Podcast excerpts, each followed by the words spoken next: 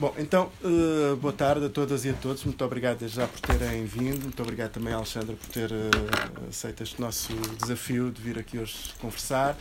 Esta é a primeira, é a primeira iniciativa que nós fazemos aqui em 2019 e, portanto, é, é, é de facto um, um gosto enorme ver uh, a sala cheia logo no, no, no pontapé de saída bastante auspicioso para o resto do mês e para o resto do ano. Uh, bom, esta, esta sessão daqui de hoje seria então uh, seria então o, o mote seria uma conversa com a Alexandra Lucas Coelho em torno dos seus uh, dois livros Deus dará e A Nossa Alegria Chegou Deus dará de 2016 e A Nossa Alegria Chegou de 2018 o, o último romance o último quer dizer o não há de ser o último, o último até mais agora, recente. mais recente. Sim. Um, uh, bom, o, o, formato, digamos assim, o modo como apresentámos esta, esta, esta sessão foi, foi também foi até uma sugestão da, da Alexandra Lucas Coelho, que propôs justamente juntar os seus dois livros sobre o Brasil, o que desde logo levanta uma certa perplexidade, porque este último livro não é explicitamente não é sobre, sobre, o Brasil. Brasil. Não. E, portanto, não é sobre o Brasil, essa mas foi assim a primeira, Sim, sim, sim. A, primeira coisa que me, que me surgia. Mas, eh, mas bom, o que eu propunha então, eh, bom, a Alexandra Lucas Coelho dispensa apresentações muito detalhadas, toda a gente eh, conhecerá, quer enquanto jornalista, quer enquanto escritora, e portanto eu dispensaria essa parte e passaria eh, eh, ao formato que fazemos aqui habitualmente, ou seja, a Alexandra faria uma primeira uma primeira intervenção, digamos assim, e depois conversamos Uhum. até, até queremos. Ok. Ah, boa tarde a todos. Muito obrigada por terem vindo.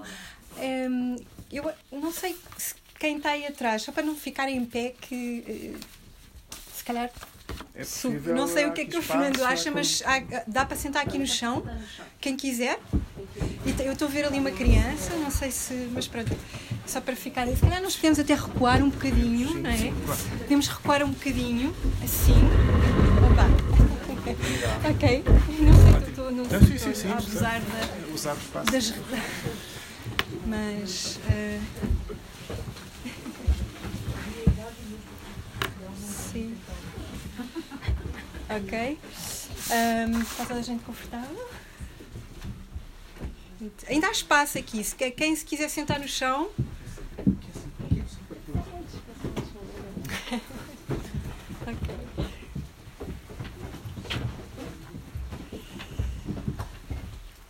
Só todos acomodarem-se.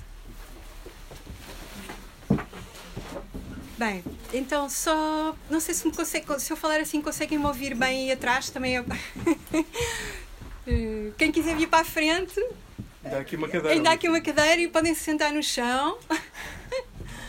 ok. Tem aqui uma cadeira. Obrigado. Ok. Ahm, então, bom, é um prazer estar aqui. Muito obrigada ao Fernando ahm, por este convite. Eh, é muito bom poder fazer isto numa livraria como a de Papel, uma livraria independente, que tem livros novos, tem livros antigos, tem livros infantis, enfim, tem editoras independentes, enfim, todo, tudo, tudo isso são boas razões para estar aqui. É um grande prazer para, para mim poder, eh, enfim, poder participar um pouco disto e acho que acho que é muito bom que nós todos possamos, hum, enfim, a cruzar estas nesta batalha contra muitas coisas, não é? Contra tudo isto é, faz parte da luta.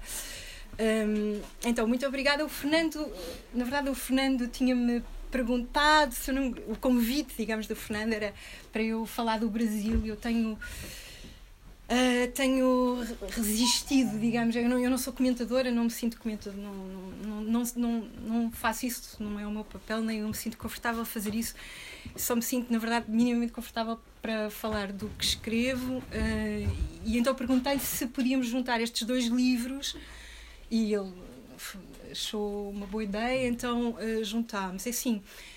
A Nossa Alegria Chegou eh, não é um livro que se passa no Brasil, nem é sobre o Brasil, mas há uma relação íntima eh, no sentido em que sai do Deus dará, não é? Portanto, A Nossa Alegria Chegou é um livro que sai literalmente do Deus dará. Eh, portanto, há uma relação que eu posso falar agora um pouco sobre isso, uma relação entre os dois livros. Só para eu ficar com uma ideia aqui de até que ponto é que eu explico mais ou menos as coisas. Quem é que aqui leu Deus dará? Ok. E a nossa alegria chegou? Ok. ok, então estão aqui bastantes pessoas que mesmo assim não leram nenhum dos livros.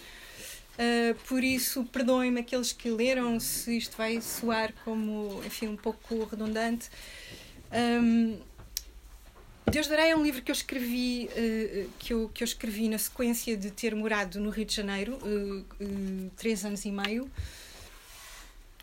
numa fase em que o Rio de Janeiro estava numa cavalgada louca de, de, antes da, da Copa do Mundo e das Olimpíadas eu fui morar para o Rio em 2010 portanto no pico dessa dessa dessa euforia não é uma euforia que em alguns aspectos às vezes me lembra um bocadinho o que está a acontecer agora. Isto é bizarro, não é? Porque quando eu fui morar para o Brasil, uh, pouco tempo depois, não é? A crise instalou-se aqui em Portugal de uma forma, de uma forma brutal.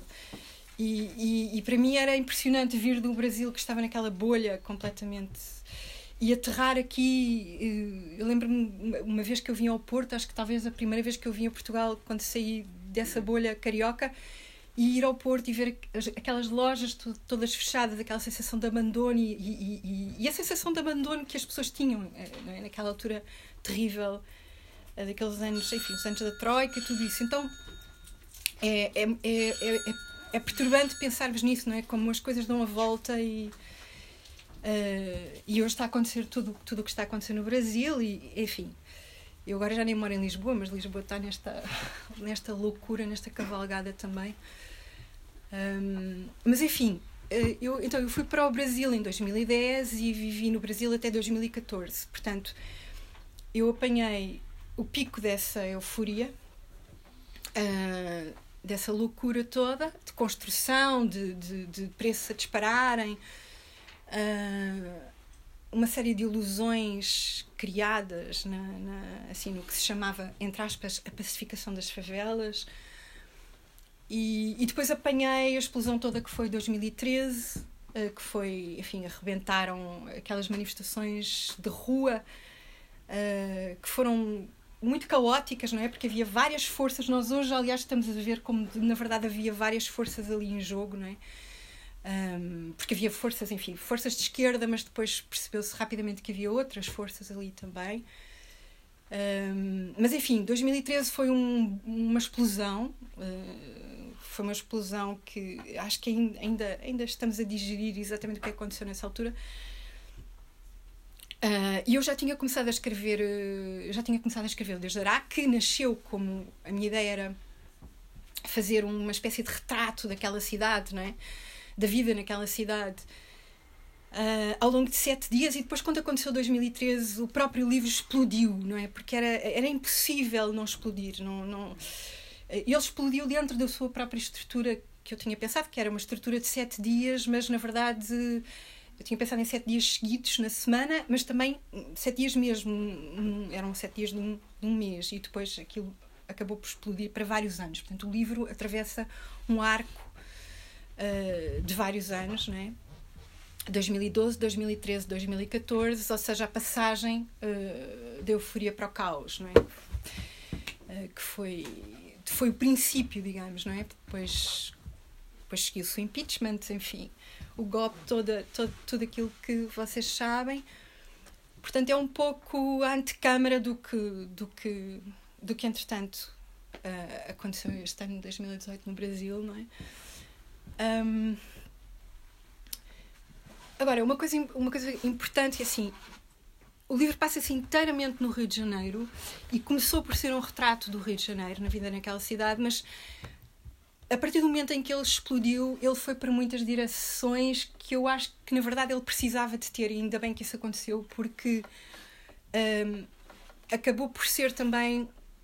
Isso estava lá desde o início, ou seja, o retrato daquela cidade implicava eu confrontar-me com o que era a história do colonialismo português, o que era a história do território que Portugal ocupou e colonizou durante mais tempo, o maior território colonizado por Portugal durante mais tempo. Eu, eu confrontava-me diariamente com isso, portanto, a, a necessidade, porque isto foi uma necessidade para mim, ou seja, escrever este livro era uma necessidade, mas era também uma necessidade de, ao retratar aquela cidade, tentar perceber debaixo daqueles alicerces, o que é que ali era a história do lugar de onde eu venho, não é? Portanto, isto é um livro de uma portuguesa que foi morar para o Rio de Janeiro.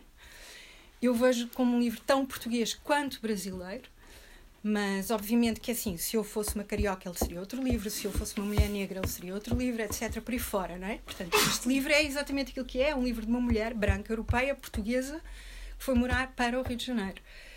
E nesse sentido, é um livro sobre o Rio de Janeiro, mas é um livro sobre a história de Portugal, é um livro sobre 500 anos, na verdade mais, porque ele acaba por ir atrás, não é? Desde a raiz de, das navegações portuguesas.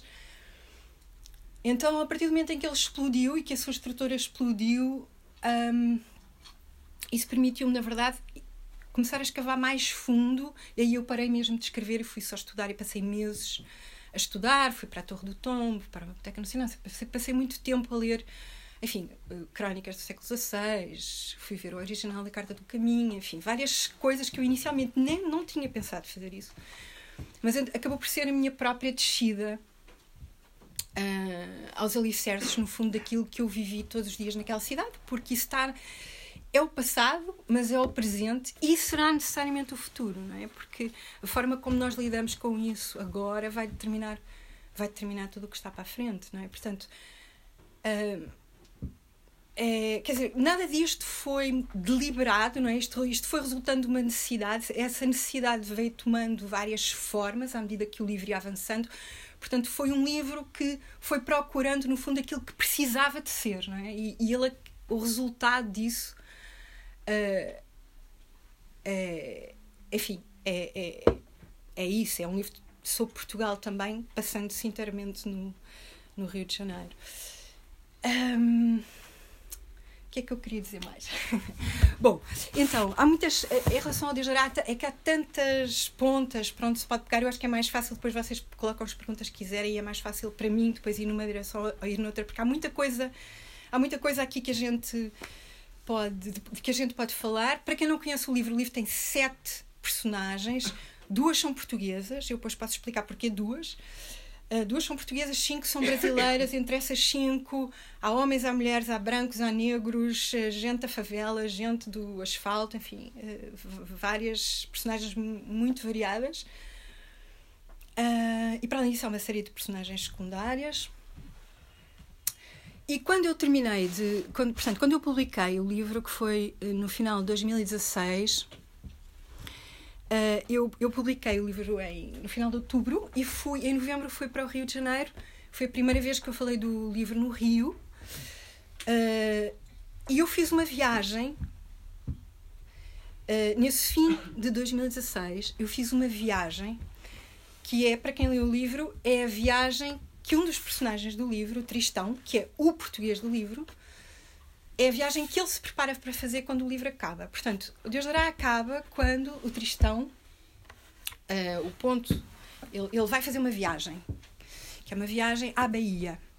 E é uma viagem à Bahia, não apenas uma viagem à Bahia, como uma viagem à primeira praia Uh, não onde o Cabral chegou, porque o primeiro português que, enfim, que se encontrou com indígenas no Brasil não foi o Cabral, foi um, um navegador chamado Nicolau Coelho. Uh, isto está na Carta do Caminha, portanto, o Caminha explica que o Cabral enviou um batel, portanto, um pequeno barco, a partir da nau, até esta praia que se chama Itaquena. Uh, e o Nicolau Coelho foi neste batel e uh, os indígenas que estavam na praia vieram ao encontro dele e eles há uma troca. Eles, o, o Nicolau Coelho tira os chapéus, que eram três, não é? porque era um barreto, era uma, aquilo era uma, toda uma coreografia de. então ele tira os, os três chapéus, digamos, e os, um, os indígenas uh, dão-lhe um cocar, um colar, então há essa troca. Isso é, na verdade, o primeiro encontro de que há notícia, de que nós temos notícia, entre uh, os europeus brancos, neste caso um português, uh, e os ameríndios uh, da, daquela costa, não é? da costa do Brasil. Este é o primeiro encontro. e então, quando o Deus dará termina, o Tristão vai fazer esta viagem. Porque ele está numa crise, todos os personagens de Deus dará estão numa crise absoluta. Os sete estão todos completamente à deriva, em pontos, não sabem bem o que fazer na vida, por, por várias razões diferentes. E o Tristão também tem uma, te uma tese de doutoramento como imagino que aconteça a muitas pessoas que eu conheço. Uma tese de doutoramento completamente uh, também, enfim, em colapso e ele não sabe bem o que é que vai fazer. Então ele vai fazer essa viagem, vai a esta praia. E na verdade o que eu fui fazer, e é a primeira vez que eu estou a dizer, na verdade, isto, é, eu fui a essa praia, uh, que eu não tinha ido antes. Portanto, eu fui. Um, eu fui caminhar nessa praia. Eu, fui, eu queria chegar a essa praia e queria percorrê-la. Uh, e, e, esta praia uh, é um lugar muito perturbante porque fica. É uma praia que tem uma, tem uma vedação. Ela não é uma praia privada porque é uma reserva natural, mas tem uma vedação, ou seja, não é suposto as pessoas passarem. Isto fica num, depois num caminho de terra uh, onde estão algumas das casas mais milionárias, provavelmente do mundo. Eu nem direi do Brasil, mas do mundo. É um lugar uh, de, muitos, de muito ricos, né? Uh, é um lugar onde as pessoas chegam de helicóptero, uh, etc. Então é uma coisa realmente perturbante. Percorre-se aquele caminho todo e depois lá no fim há esta, esta cerca. E, e pronto, e basicamente Uh, pronto, nós saltámos, eu estava com amigos brasileiros, nós saltámos a cerca e, e, e é um, uma praia descomunal, deserta. Uh, e no fim dessa praia, portanto, uh, eu tinha que ter certeza que era a praia, porque ah, o caminho fala na foz de um rio. Então eu tinha que fazer a praia toda para ter a certeza que havia mesmo ali a foz do rio, onde o rio desaguou, e foi isso que nós fizemos. Portanto, isto só para dizer que isto foi a minha peregrinação, digamos. Depois do Deus dará, eu fiz este, esta viagem e percorri aquela praia. São vários quilómetros. E foi aí, na verdade, isto tudo para chegar à nossa alegria chegou, foi aí que nasceu a ideia de, a primeira ideia da nossa alegria chegou uma praia, eh, uma caminhada numa praia uh, até à foz de um rio. Uh, para quem não leu o livro, uh, Nossa Alegria Chegou tem vários núcleos de personagens, mas há uma mãe e um filho que percorrem uma praia uh, para chegar à foz de um rio com as cinzas de um homem que morreu, que era o marido dela e o pai dele. então, é, há duas imagens, digamos, de onde nasce a Nossa Alegria Chegou. A primeira imagem é uma praia tropical. Depois, essa praia da nossa alegria já não é aquela praia. Ou seja, o livro nasce ali, mas a praia que está na nossa alegria chegou já não é aquela praia. Aliás, há um vulcão na nossa alegria chegou. Esse vulcão está lá para dizer isto não é Brasil, porque no Brasil, como há um personagem de Deus dará, aliás, que tem um diálogo sobre isso, no Brasil não há vulcões. Portanto, uh, na nossa alegria chegou há um vulcão, não se passa no Brasil. Não se passa no Brasil, não se passa no México, não se passa no Médio Oriente, não se passa na Oceania, mas de algum modo estes lugares todos estão uh, ali reunidos, há elementos de todos estes mundos, não é? Eu não, não poderia ter escrito a nossa alegria chegou se não tivesse escrito Deus dará e, sobretudo, se não tivesse viajado pela Amazónia. Mas, mas de algum modo há uma presença do México, porque há pirâmides, há, há um vulcão, há uma presença do Norte da África, as pirâmides. Há muito a presença do mundo do Pacífico, da Oceania, tudo o que tem a ver com as canoas, com, mito, com o mundo mítico uh, das ilhas do das ilhas da Oceania, que no fundo é um mundo, um mundo mítico. O Davis trouxe, uh, explica isso muito bem nas mitologias. Uh, há uma ligação entre todo, toda, todos os mitos não é? de, de da América do Sul. Esse arco dos mitos que vai que vai da América do Sul até, até ao mundo Pacífico, há muito em comum, não é? Um, então. Onde é que eu ia? Já me perdi. Não, isto, isto para dizer então, há uma, é, essa imagem, essa imagem da praia, e depois há uma segunda imagem, e no fundo são estas duas imagens que geram o livro. Há uma segunda imagem que é que é a primeira imagem do livro. Três pessoas numa rede, dois homens e uma mulher, uh, dois homens e uma mulher.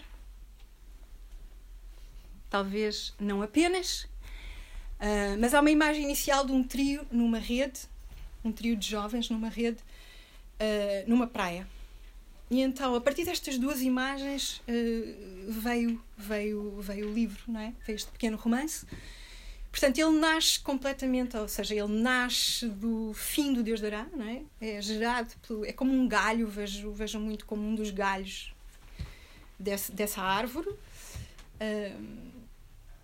E pronto, é isso. Ou seja, é uma história, é uma história de, de uma revolta ao longo de 12 horas, passa-se no equinócio.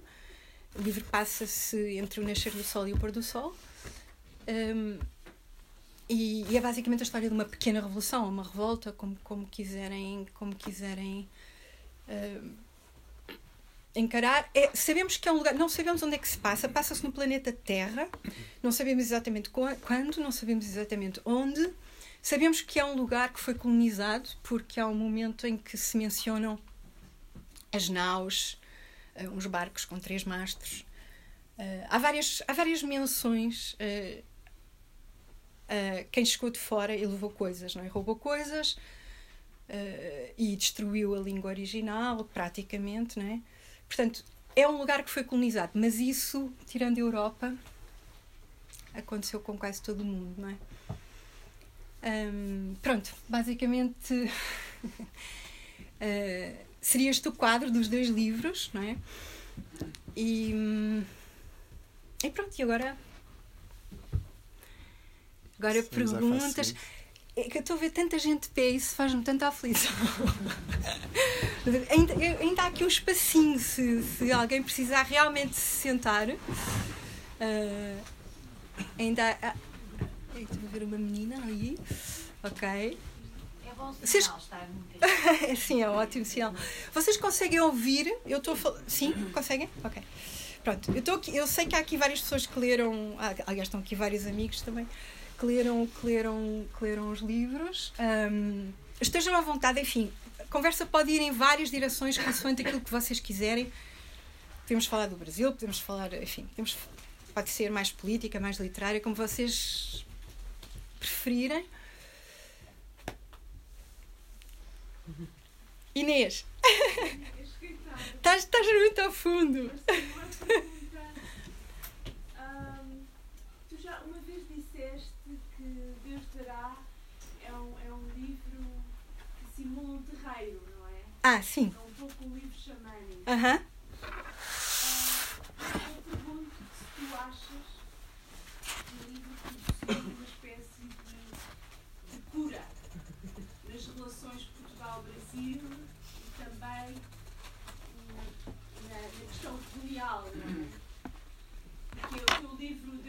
dará faz parte, faz parte desse, na minha opinião, não é? Faz parte do movimento não é, que se tem sentido no último ano e meio, dois anos, na sociedade portuguesa e que é muito, tem sido muito alimentado também por essas ligações Portugal-Brasil. Portanto, assim, para começar a conversa, para te inspirar ou inspirar alguém a também intervir, eu pergunto se tu achas que que há, esse, uma espécie de, de ato de cura com a escrita desse livro, de coisas que precisavam de ser trazidas a terreno, não é? precisavam de ser chamadas, de ser incorporadas. Não sei. Não sei uhum. Sim, eu, não, muito obrigada, Inês. Inês é uma das leitoras. depois a, a, nossa alegria chegou, de certa forma, vem dar alguma, algum epílogo Uhum. Sim, sim, sim. sim. Uh, uma pergunta simples. Posso, posso complicar um bocadinho? Sim, a pergunta, a pergunta já era. Sim. Complexa. Uh, não sei se vai propriamente contra o que a Inês disse ou se acrescenta só, mas eu, eu li o livro passado pouquíssimo tempo dele ter saído e li assim, uh, devorei. E, e fiquei muito com a sensação de que porque o livro tem tantas camadas e é tão intenso e diz tantas coisas de forma que nós ainda não tínhamos uh, tido, pelo menos tão, de forma tão estruturada, eu pensei, pronto, isto alguma coisa vai mudar a partir daqui. Se calhar é um pensamento muito romântico, porque sem desprimor é só um livro, não é? Mas, mas fiquei claramente com essa sensação. Aquilo operou transformações em mim e eu achei que de alguma maneira isto uhum. ia passar. Mas depois percebi que se calhar não, se calhar tinha continuado tudo um bocado na mesma. Uh, e se calhar foi só uma, uma desilusão, tendo em conta eu achava que, ia, que o livro ia ter uma repercussão grande e que se ia falar imenso e que se ia debater imensas coisas a partir dali. Mas depois achei que não. Um bocado, se calhar. Não, não, não, não. Eu acho, que a Inês, eu acho que a Inês está bastante de acordo contigo. Sim. Se eu posso. Quer dizer, não quero falar por ela, mas, mas Pronto, acho que as um vossas bocado, perguntas se complementam. Não sei não é, se é um bocado delicado. Saberás responder. eu acho que já não. Eu acho que o livro começa a fazer o seu trabalho de cura. Não é? É isso que eu acho. Já já não acha aquilo que achava há um ano, por razões que tu já, já, já trouxeste a público, não é? Ele vai ser publicado no Brasil, não é? Sim, ele vai, ele, sim é, uma, é, uma, é uma, uma coisa que me dá uma alegria enorme, porque de algum modo este livro para mim era como se não tivesse, não tivesse fechado, era literalmente isso. Aliás, ele para mim não está fechado porque ainda não saiu no Brasil, não é? mas agora há, há esta notícia de que ele sairá em junho no Brasil, não é? portanto, para mim é Uh, porque é isso, isto é absolutamente verdadeiro. Para mim, ele é tão brasileiro como português e, e, é assim, uma pequena retribuição por tudo aquilo que o Brasil me deu e me continua a dar e aquilo que o Brasil uh, mudou em mim. Portanto, é, é, muito importante para mim que ele saia no Brasil. Isso é, é vital. Portanto, é, isso sim é uma. É, uh, não sei, eu sinto que as vossas. eu acho que elas são complementares, ou seja, ela eu acho que é possível responder de uma forma otimista e de uma forma pessimista, se calhar. Uh, não sei. Uh, para onde é que eu começo? É assim. Podemos começar pela questão da recessão, não é? Uh, porque há, há, dois lados, que é o que é que este livro foi para mim, no sentido, quando tu dizes cura, Uh, porque há um, há um, lado, quer dizer, eu não, eu não posso realmente falar por, por quem lê, aliás, nem devo, não é? Portanto, eu, eu sou. E, é, e, essas, e isso é independente, não é? é quem escreve e quem lê são. Isso para mim é um, é um ponto muito importante, são entidades completamente autónomas, devem ser autónomas e não se devem. Eu não me quero sentir coagida por quem lê, não quero coagir uh, quem lê, não é? Portanto. Uh, no sentido de xamânico para mim, não é? Como, como processo meu, sem dúvida, não é? Sem dúvida, é uma, é uma caminhada, não é? Portanto, isso, eu tive a necessidade de fazer este livro. É, era uma absoluta necessidade. Aliás, a certa altura, é um processo que. Isto pode parecer assim um bocadinho. Eh, quem, para quem está de fora, pode parecer uma dramatização, mas, mas é, é mesmo assim. É um processo que, a certa altura, está muito perto da loucura, está muito perto de. Se há uma, se há uma entrega verdadeira, não é? E isso, quem estava perto de mim eu acho que sabe que isso é, que isso é verdade, ou seja, que é um, é, é, um, é um processo tão, tão, tão íntimo e tão. Porque é, é muito. De facto, este, escrever muda-nos, não é? Os, os, nós escrevemos um pouco também para, para não só viver as, aquelas vidas todas e, no fundo, passar por aquilo, mas é também um processo xamânico nesse sentido, não é? De literalmente de, de, baixar em nós, baixar em nós todas aquelas figuras e nós fazemos uma purga, sim, nesse isso, enfim, eu sou ateia, uh, mas no Brasil, quer dizer, eu aprendi que há muitas há muitas uh, há muitos mistérios inexplicáveis, muitas magias, não é? E, e, e Deus dará também foi o meu encontro, portanto, a vida no Brasil em geral e depois o processo de escrever este livro foi também o meu encontro, a minha abertura para uma região que, não existia de todo naquilo que eu escrevia, que é o mágico, o fantástico. Não é? Isso existe no livro de uma forma muito forte, por exemplo, na escolha de quem é o narrador. Eu não vou dizer isto para quem não leu o livro, mas, mas esse lado existe, portanto, existe. Este livro tem um lado de fantástico, um lado de mágico e tem uma tem uma. E isso está lá porque isso foi o Brasil que me deu, não é? Não existia. Uh, portanto, nesse sentido, sim, é um processo individual, é um processo meu, uh, relação com aquele território, de relação com aquelas pessoas, uh, de retribuição, enfim, todas essas coisas. Agora, o que é que o livro pode fazer depois pelo leitor? É assim, a parte mais. Começando pela parte mais pessimista, a recepção deste livro não, não foi, ou seja, aquilo que, que a Rita estava a dizer. O livro não teve impacto praticamente nenhum aqui em Portugal, ou seja, o livro houve pouquíssimas recensões ao livro, o livro ocupou muito pouco espaço na imprensa. Uh, comparado com os livros anteriores, ou seja, comparado com, com o espaço até que, que os livros anteriores tiveram, foi, foi, foi bastante menor. Portanto, o livro teve um tempo de recepção uh, muito lento. Digamos, as coisas mais interessantes que se escreveram até foram muito depois, não é? quer dizer, foram, enfim, passou tempo. Portanto, não, não. Aquilo que a Rita disse, eu acho que tem. faz sentido, ou seja. Agora, ele talvez tenha ido por, por caminhos, não é? tenha continuado a fazer o seu caminho e tenha ido por veredas que os, que os outros meus livros não foram, e, e isso significa que, que as, outras vidas, não é? Portanto, nesse sentido, tu tens razão também, não é?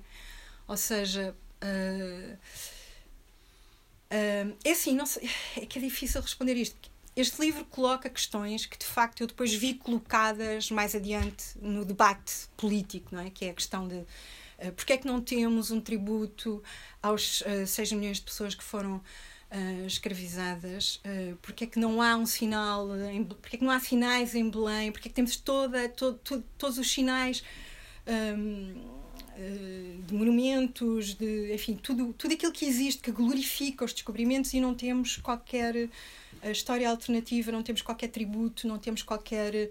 Uh, não temos outras narrativas, porque é que isso não existe no espaço público português? Eu quero que isso exista no espaço público portanto, essas questões são questões que estão colocadas no livro de uma forma muito clara, há, vários diálogos sobre isso, e de facto, de pouco depois da publicação do livro, enfim, esse debate começou a ser feito. Agora, eu tenho alguma dificuldade em, em, não sei até que ponto o livro puxou alguns cordelinhos ou não. Não sei. Não sei se esses cordelinhos também. A verdade é que em outras no espaço académico, noutras, uh, noutros universos, uh, também havia muitas pessoas a fechar esses cordelinhos há muito tempo, não é? Portanto, não sei até que ponto ele foi um encontro de coisas que estavam uh, a fervilhar e, e, precisavam de ficar para fora, mas eu não senti que ele tivesse tido esse. As coisas estão lá, estão no livro, para quem as leu nessa altura, não é? mas não sei até que ponto Uh, não sei. Uh, agora, assim, eu entretanto falei dele em Moçambique, falei dele uh, na Guiné-Bissau, na Bahia e, e, nos Estados Unidos várias vezes, este ano várias vezes, este ano quer dizer, em 2018. Ou seja, eu falei muito mais deste livro fora de Portugal, não é? E aqui em Portugal, não sei, eu acho que é a segunda vez que eu estou a falar sobre ele. Então, percebes, Inês? Não sei muito bem. Agora, eu não sei, se calhar eu sou a pior pessoa até para, para, para responder essa pergunta, mas claro que eu fico muito contente por, por poder falar dele em Moçambique, poder falar dele na Bahia, poder falar dele. Uh, na Guiné e, e, ele agora ir sair no Brasil fico fico felicíssima por isso não é não sei não sei até que ponto cá ele é lido. Mas sim, tinha uma pergunta. Na verdade, obrigado pela, pela exposição e, e a oportunidade de conhecer o trabalho. Eu não li o seu livro, que eu recebi um convite de uma amiga e fiquei interessado até para sair um pouco, porque eu estou acabando de sair de um doutoramento aqui na Universidade de Lisboa. Parabéns! Conseguiu chegar ao fim. É, o que eu gostaria de, de, chamar a atenção, na verdade, é mais um comentário, uma troca, porque é, o meu caminho é um pouco ao inverso do seu, né? Porque justamente eu saio do Brasil, sou professor na universidade, venho fazer o meu doutoramento aqui, buscando um assunto que é brasileiro, né? mas que me remete inevitavelmente a todo o processo de colonização. Uhum. Né? Então eu falo sobre o samba e o samba como elemento para é, que não é estudado no Brasil como um elemento cênico. Não se estuda para que todos saibam, né? Carnaval não é não é não é espetáculo para o Brasil, porque não está no espaço acadêmico. Né? Uhum. Né? Então, ou seja, tem que sair de lá para vir para cá para encontrar Portugal e descobrir uma coisa que é muito curiosa, que é o fato que, na minha opinião, até pegando um pouco essa opinião, os brasileiros não conhecem Portugal nós temos uma imagem de Portugal que é a da colonização. Ficou lá atrás. uma ideia, por exemplo, perguntar no Brasil, talvez você tenha percebido isso. 25 de abril, o que, que é isso?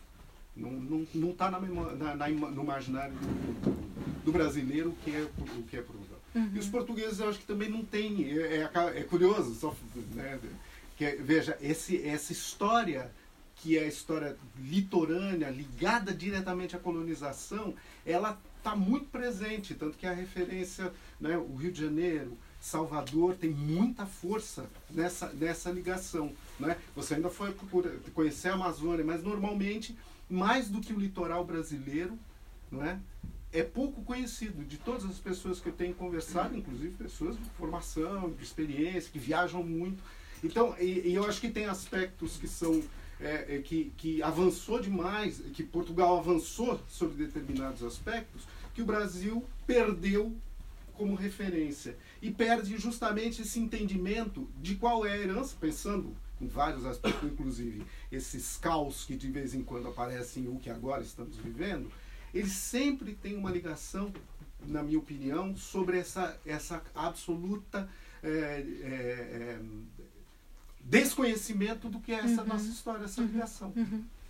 E acho que é um. É uma, é, e, e, veja, só para complementar, quer dizer, eu encontrei mais elementos aqui que, que, que foram úteis para eu entender a história da cultura negra no Brasil uhum. a partir de, de, Portugal do que no Brasil. No Brasil, o negro existe. Uhum. Ele é, todo mundo gosta né, da, da, da, nossa, do nosso gingado, da nossa música, mas saber que ele, por uhum. exemplo, é história de resistência a um processo de segregação violento Uhum. Não aparece nem dentro e nem fora do Brasil. Então, eu, enfim, eu queria é, esse percurso inverso, né? essa, essa relação que é tão importante, tão é, fundamental do conhecimento da, da, do, da, do Brasil, de, de, Portugal e podemos falar de lusofonia. Eu não gosto muito desse desse emblema, é, mas enfim.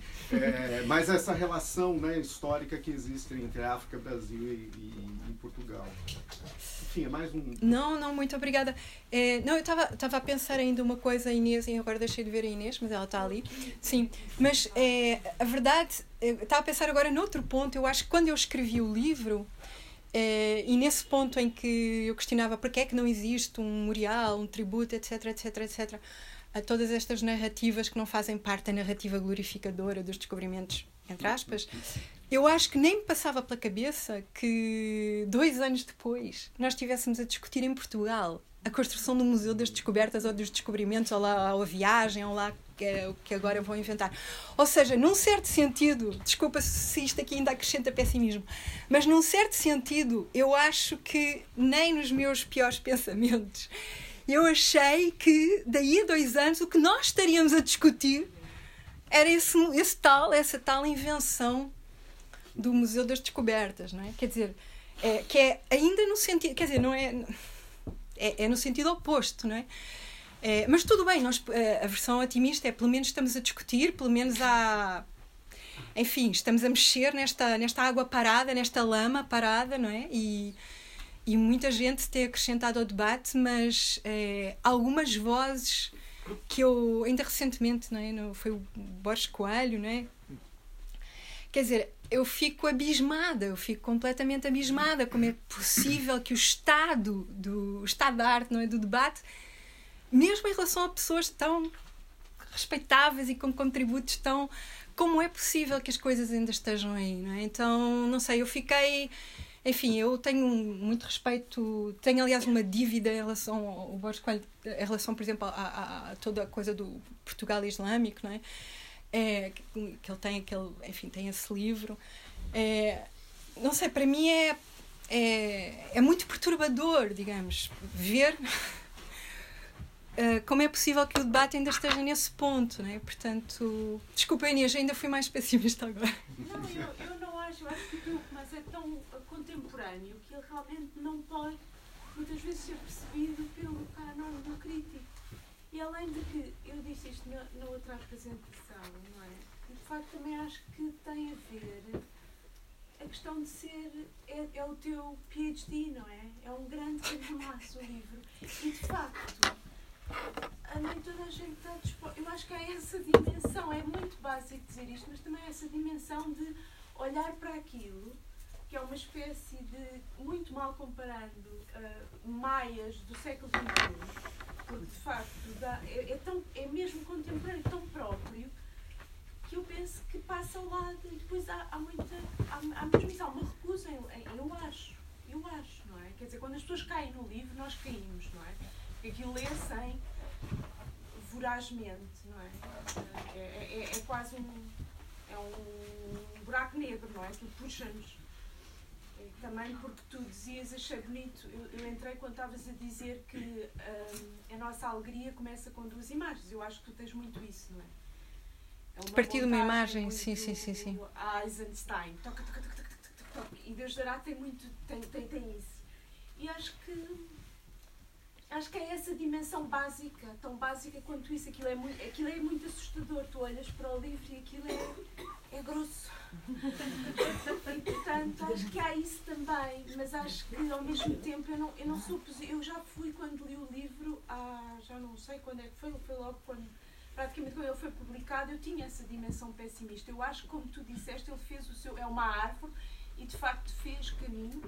E, e na minha opinião, eu sei que talvez não possas ver isso, eu vejo. Eu, eu, é realmente, ele influenciou muitas posições, e eu sei disso, de, das pessoas que se posicionaram publicamente. Não é? Eu acho que é um objeto que, de facto, não pode fazer o mesmo que a academia tinha feito, tem feito desde os anos 90, pelo menos, não é? Sim, sim, sim. Quer dizer, e que depois não teve repercussão. Alguma coisa falhou na passagem da academia para, para o público, discutiu-se, sim, houve outras discussões, mas nada como que enraizasse tanto como esta, não é? Portanto, tem a ver com objetos que têm, têm sido produzidos, acho eu, na literatura, mas também. E depois acho que o, romance faz isto. Há uma coisa de cura tua, mas também de cura de uma relação com o Brasil e que também espelha um bocadinho essas essas circulações que têm havido entre Portugal e o Brasil e de que essa, essa pessoa que está aí à frente, eh, pronto, falou disso. Não? É? Ele está cá, há, há portugueses que estiveram lá como tu, portanto, uhum. o romance também é muito dessa. É, circulações contemporâneas e passadas e, e tem uhum. muitas ramificações e eu acho que isso também não ajuda a, a, quer dizer, à, à, à esfera pública atual aqui, mas. Uhum. Mas quer dizer, acho que também é uma dimensão muito básica que é essa, porque é um, é um livro assustador. Já a nossa alegria, eu acho que é um, é um livro político, não é? Tão ou mais político Deus dará, e de facto teve uma repercussão maior. Talvez porque não, não está tão espacialmente determinado e porque é, é pequenino, não é? É uma história, eu já disse isto, não é? Uma história de, de, uma história, como é que eu disse? É uma história, história infantil para adultos. Exato. Portanto, não sei, também acho que há essa dimensão. Eu já tive uma posição mais pessimista, hoje eu acho que ele fez o seu caminho onde, hum. Onde ele é inesperado. Para ti é difícil, porque tu precisas da crítica, acho eu que qualquer escritor eh, quer crítica. Mas eu estava a referir mesmo ao próprio debate, já, já fora da relação com Mas o livro, não é? não foi tão importante. Olha, para mim foi, eu sei que muitas pessoas que estão até mais publicamente no debate que esse objeto foi fundamental, porque ele congrega de facto muita uhum. coisa, não é? é um, eu já disse isto, é, um, é, um, é o teu doutoramento. Tem uma pergunta aqui. Não sei, mas pronto.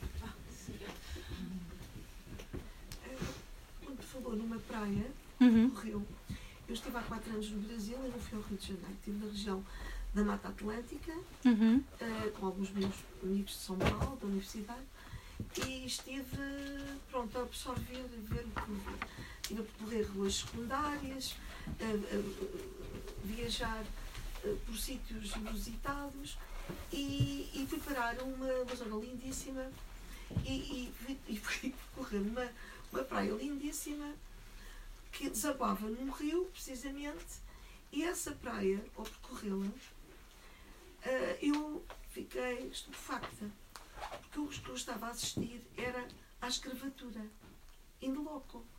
Porque ao longo dessa praia, que era percorrido, onde as pessoas, os feriadões, eu tive feriadão, os feriadões, a classe média estava lá e eu observava, ao princípio chamaram-me a atenção, obviamente, porque eu só olhava para, para a paisagem mais do que para as pessoas, mas depois fui obrigada quase, entre aspas, observar aquelas velhinhas negras com 80 e tal anos ou mais que estavam ali sem parar a tomar conta das crianças e que era tão chocante, tão chocante, a arrogância das, das pessoas brancas da classe média era tão evidente. E até mesmo numa zona ecológica onde eu estava, integrada na Mata Atlântica, onde só as pessoas com dinheiro é tinham acesso, e onde os, os negros que vinham comigo, um deles era negro, uh, não, era, não, não, não cumprimentavam sequer. Eu fui confrontada com aquilo tudo e fiquei chocadíssima. Fiquei chocada com o Brasil. E pessoalmente, isto agora é um bocado à parte, eu não acho que nós tenhamos nenhuma dívida histórica.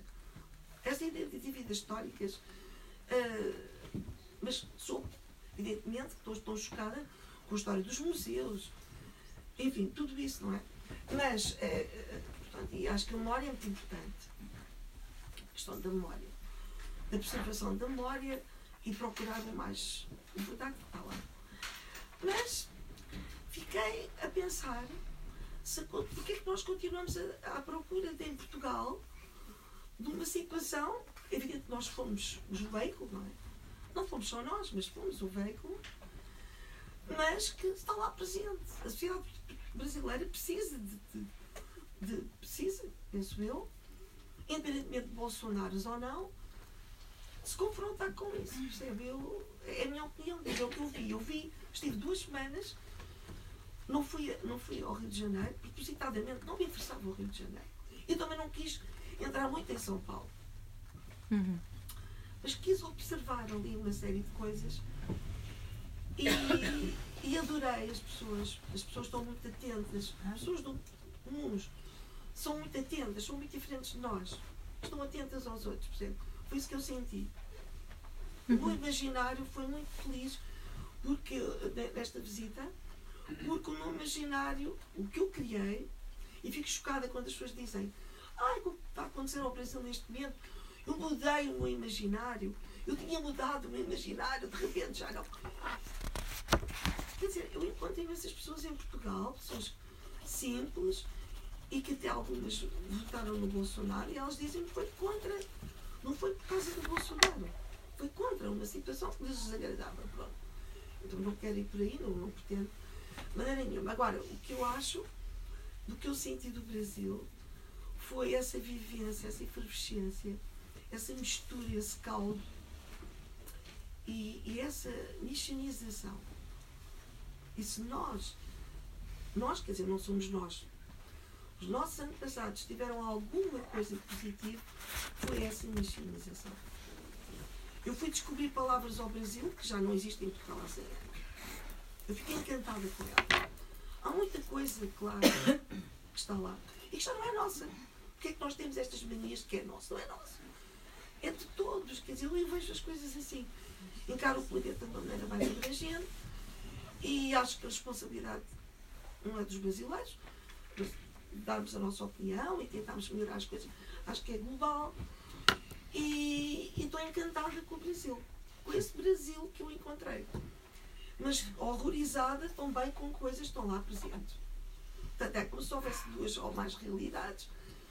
Uma brutal, uma brutal, uh, profundíssima, que ainda lá está, e outra que é, que é essa doçura, essa, essa atenção aos outros que eu, que eu, que eu adorei.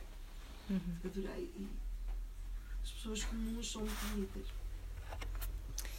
Bom, é, é assim, eu queria fazer um comentário em relação à questão da miscigenação. Um, uh, há várias passagens do Deus dará sobre, sobre essa questão. Um, e essa questão é uma questão que está muito ligada à forma como. Eu, por acaso, não tenho aqui um exemplar do livro. Quem é que tem, quem é que tem à mão? Uh, porque eu gostava só de mostrar aqui uma página. Essa questão da miscigenação está muito ligada a uma ideia que os portugueses gostam de ter sobre si mesmos, sobre aquilo que aconteceu, que é a ideia de que o português foi um colonizador diferente, foi um colonizador melhor, foi um colonizador menos racista, como se fosse possível a ideia de menos racista, porque se misturou com uh, se misturou com as negras, se misturou com as indígenas, portanto não tinha não tinha os mesmos pruridos que outras que outros colonizadores. Isto é uma das páginas uh, do Deus dará aqui. Uh, a ideia deste. O livro tem muitas imagens uh, e isto é um momento em que a própria tipografia aqui usada para julgar como uma espécie de memória dos panfletos uh, da ditadura portuguesa, salazarismo. É? Estes são os mitos, os mitos da, do colonialismo português, não é? De, da, da escravatura. Não é? O mundo era assim, sempre houve escravatura, os próprios africanos também escravizavam, Portugal não inventou tráfico colonial, Portugal não fez nada que os outros não fizessem, Portugal era muito mais brando do que os outros, Portugal não era racista, misturava-se. Portanto, aqui temos a questão da miscigenação. Ok, de que é que nós estamos a falar quando estamos a falar disto? Estamos a falar de violação, estamos a falar de mulheres, primeiro uh, indígenas, as ameríndias, uh, enfim, pouco antes de terem começado a morrer em massa das, das doenças trazidas pelos brancos, do extermínio de várias, várias coisas, e depois das africanas que os portugueses começaram a trazer. Uh, Portugal tirou 5,8 milhões de pessoas de, de África, desses 5,8 calcula-se que pelo menos 4 milhões tenham sido levados para o Brasil para uh, executarem todo o plano de colonização do Brasil nas suas várias fases de extração das riquezas. Portanto, nós estamos a falar de homens que, uh, e Portugal, há aqui um ponto que distingue, aliás, Portugal de outros colonizadores, que é Portugal levou para o Novo Mundo muito poucas mulheres, ao contrário do que acontecia, um, por exemplo, com os espanhóis ou com os ingleses. Uh, e por isso Portugal precisava de se misturar com as mulheres, uh, primeiro indígenas e depois africanas. E, portanto, nós estamos a falar de violação em massa que aconteceu durante séculos, não é? Uh, é disso que nós estamos a falar. Estamos a falar de, de, de, toda a violência que foi o processo colonial, toda a violência que é a história colonial, ser fundada numa primeira violência que é a violência sobre as mulheres. Esta é a violência inicial. É nisto que se fundou o Brasil. Então, quando nós falamos de miscigenação, nós temos isto é a base, isto é básico, isto é o começo da história e nós temos que ter isto em mente. Uh, portanto, Portugal tinha uma necessidade absoluta de se misturar e isso, uh, isso era, era essencial para o projeto para o projeto imperial e colonial, portanto foi isso que Portugal fez. Agora, vamos fazer aqui um arco uh, até hoje, tendo isso em conta. Isso significa que eu acredito que a miscigenação, a mistura, é uma coisa má, que que nós hoje olhamos para o que existe, é uma coisa má. Eu aí estou completamente com o Caetano, isto é uma posição polémica, não é necessariamente. Eh, há muita gente que não concorda com isto hoje, mas não, eu acho que a melhor forma que nós temos de superar essa violência uh, inicial, uh, primeiro, ela tem que estar lá e nós temos de ter consciência dela, que a história é esta. Uh, mas o, assim, o Caetano tem esta, tem este, sempre teve, não é? O Caetano sempre disse que era mulato, até hoje ele diz isso, não é? Um, e esta palavra não é maldita, mulato, porque tra transporta toda esta carga, esta carga que, uh, que tem origem naquela violência toda que nós estamos a falar. Uh, eu sou uma crente uh, na, na, na na força que, que, que, esta mistura pode ter para justamente dar completamente a volta à, à sua base. Não é? eu, eu, sou uma crente nisso, no sentido em que. Enfim, mas isto sempre, não é? Ou seja, eu tenho muita dificuldade em pôr as coisas em gavetas e em compartimentar. A questão da identidade é uma coisa muito complexa e seria todo um outro. Ficámos aqui a noite inteira a falar sobre isso, não é? Eu tenho dito sempre: a identidade para mim está em movimento, ela vai absorvendo uh, tudo aquilo que nós vamos sendo e, e, vamos sendo alterados e mudados pelos processos, enfim, pelas, pelas pessoas que entram na nossa vida, pelos lugares para onde transitamos. Uh, sempre acreditei que a, identidade está em movimento e acho que, é, acho que há, há perigos muito grandes em nós uh, cristalizarmos completamente a identidade. Uh, mas enfim, isto para dizer que uh, o Brasil é um país extraordinário por todo o caldo, por toda esta, toda esta mistura, mas é preciso saber de onde é que essa mistura vem, não é? E como é que essa mistura se liga à história do que é este país, do que é Portugal e do que foi o projeto colonial e imperial português. Portanto, isso era, isso era um ponto uh, que me parece fundamental. Havia outra coisa só que eu, que eu tinha pensado. Ah, sim, uh, queria só dizer uma coisa que é.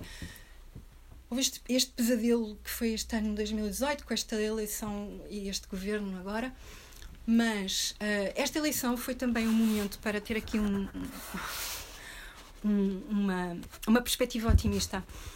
Uh, no Deus dará uma personagem que é Noé, que é uma jovem negra que cresceu numa favela e que é uma bolsista, bolseira, no Brasil diz bolsista, uh, da PUC, uh, como eu conheci várias. Ou seja, ela corresponde muito a uma geração que é a primeira geração de jovens negras vindas da periferia, vindas das favelas e que chega à universidade pela política de cotas, pela política de bolsas. não é tal como eu a imaginei, ela estudou na, na PUC, não é? a Universidade Católica, que é uma cara, não é? Uh, porque, porque tinha bolsa, bolsa integral, e a, além de trabalhar para, para, para conseguir ganhar algum dinheiro também. Uh, mas, ou seja, eu conheci muitas Noés, eu tenho amigas Noés, não é? E foi para mim muito emocionante este ano, em, em agosto, quando eu fui uh, fazer reportagem da campanha eleitoral brasileira ver esta nova geração de mulheres que são as herdeiras da Marielle Franco, uh, a forma como elas decidiram, sim, que iam entrar num sistema que sempre as afastou, porque a grande questão para mim das, das, noés que eu conheci no, no Rio, as minhas amigas, a grande questão delas sempre foi: porque é que eu vou a entrar num sistema que foi um sistema que sempre me excluiu, que sempre um sistema que nos assassina, um sistema que nos violenta o tempo inteiro. Como é que eu vou compactuar com isto? Eu, eu, não, eu, não, eu não aceito isto, portanto, eu não vou entrar no sistema, portanto, não vou concorrer a eleições, não vou estar em partidos políticos, etc. Portanto, este debate foi um debate que eu vivi muito quando morava no Brasil. E a morte da Marielle Franco, essa, essa, assim, essa uh, tragédia assim que aconteceu em março é, mudou muito isso. Houve, houve, muita gente que decidiu mesmo, sim, eu vou ser candidata, agora eu vou, eu vou uh, multiplicar a Marielle, não é? E, e, foi emocionante ver a quantidade de mulheres extraordinárias. Uh, todo, muitas delas tinham trabalhado com a Marielle e são herdeiras diretas dela e, e elas ganharam as eleições. Portanto, sim, o Bolsonaro ganhou as eleições, mas estas mulheres e esta nova geração de políticas uh, também ganharam.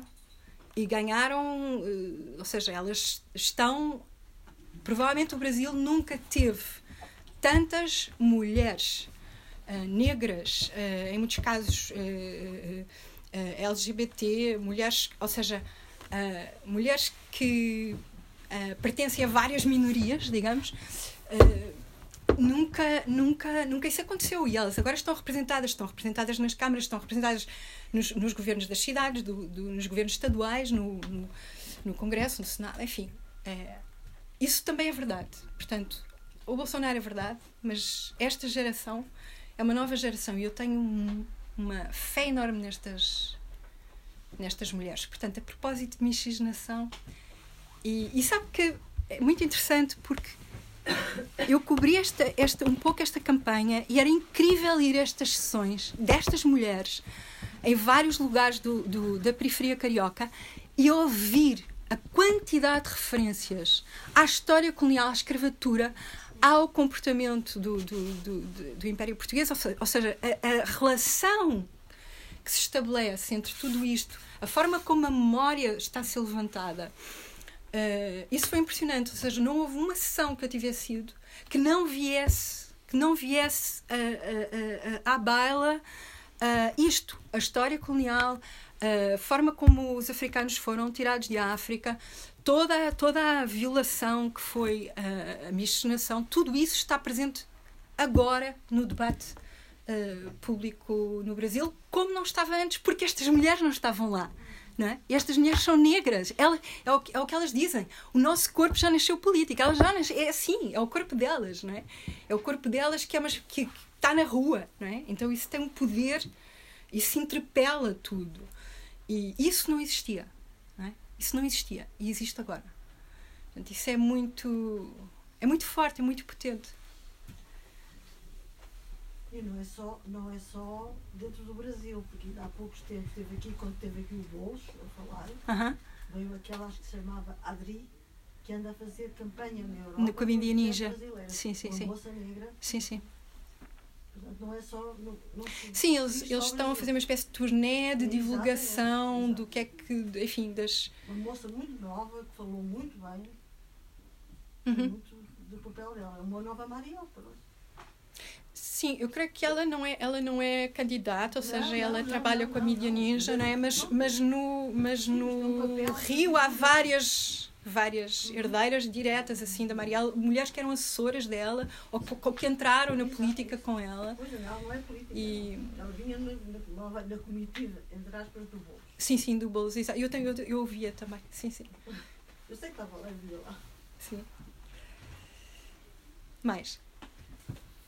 Essa, essa, essa potência política, esse potencial que tu referias, expressa-se apenas pelo facto de, de agora isso existir? Ou, ou é possível imaginar a partir de agora hum, consequências políticas é que pode ter?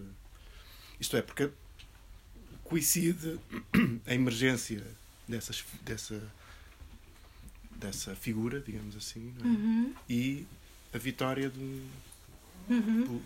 eleitoral de, de uma figura como o Bolsonaro. Sim, sim. Sim. Ahm, sim, sim, eu acho que isso é a grande questão, não é? Quer dizer, que- ou seja, os duelos todos que se vão dar. Não tenhamos ilusões, isto vai ser muito difícil. Isto é uma luta duríssima. Isto é uma luta. É, é assim, é uma luta em todas essas instâncias de poder do sistema, não é? Que elas agora estão a tentar mudar por dentro, por dentro não é? Essa é, a- essa é a, a lógica, não é? mudar o sistema por dentro. Mas vão ser lutas duríssimas e há aqui um ponto há aqui um ponto que se calhar vale a pena trazer para a discussão também, que é, que é a questão de. Justamente porque elas também insistem muito nesse ponto, e isso parece muito importante. Eu ouvi todas elas falarem disto, que é. E isto, meia culpa, meia culpa, não é meia culpa, mas todos nós fazermos essa reflexão, que é a forma como a esquerda falhou também. Uh, falamos aqui do Boulos, e eu acho que o, o Boulos, que é do PSOL, não é? eu acho que eles estão a tentar agora fazer essa, um pouco essa reflexão, que é é, a verdade é que a esquerda brasileira, ou as várias esquerdas brasileiras, ah, perderam boa parte das periferias, perderam boa parte das favelas.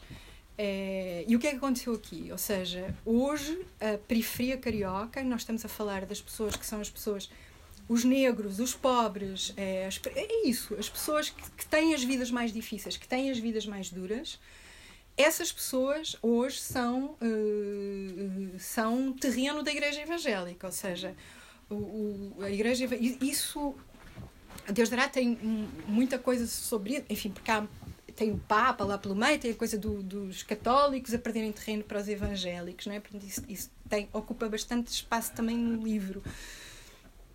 Isso era, quer dizer, isso, esse avanço tem sido um avanço sistemático no- nos últimos nos últimos anos e é um debate que a esquerda só agora eu acho que a esquerda começa a fazer que é ah, como a esquerda com a, com a displicência ou a total cegueira ah, com que a esquerda na verdade abandonou completamente ou, ou, ou perdeu relação.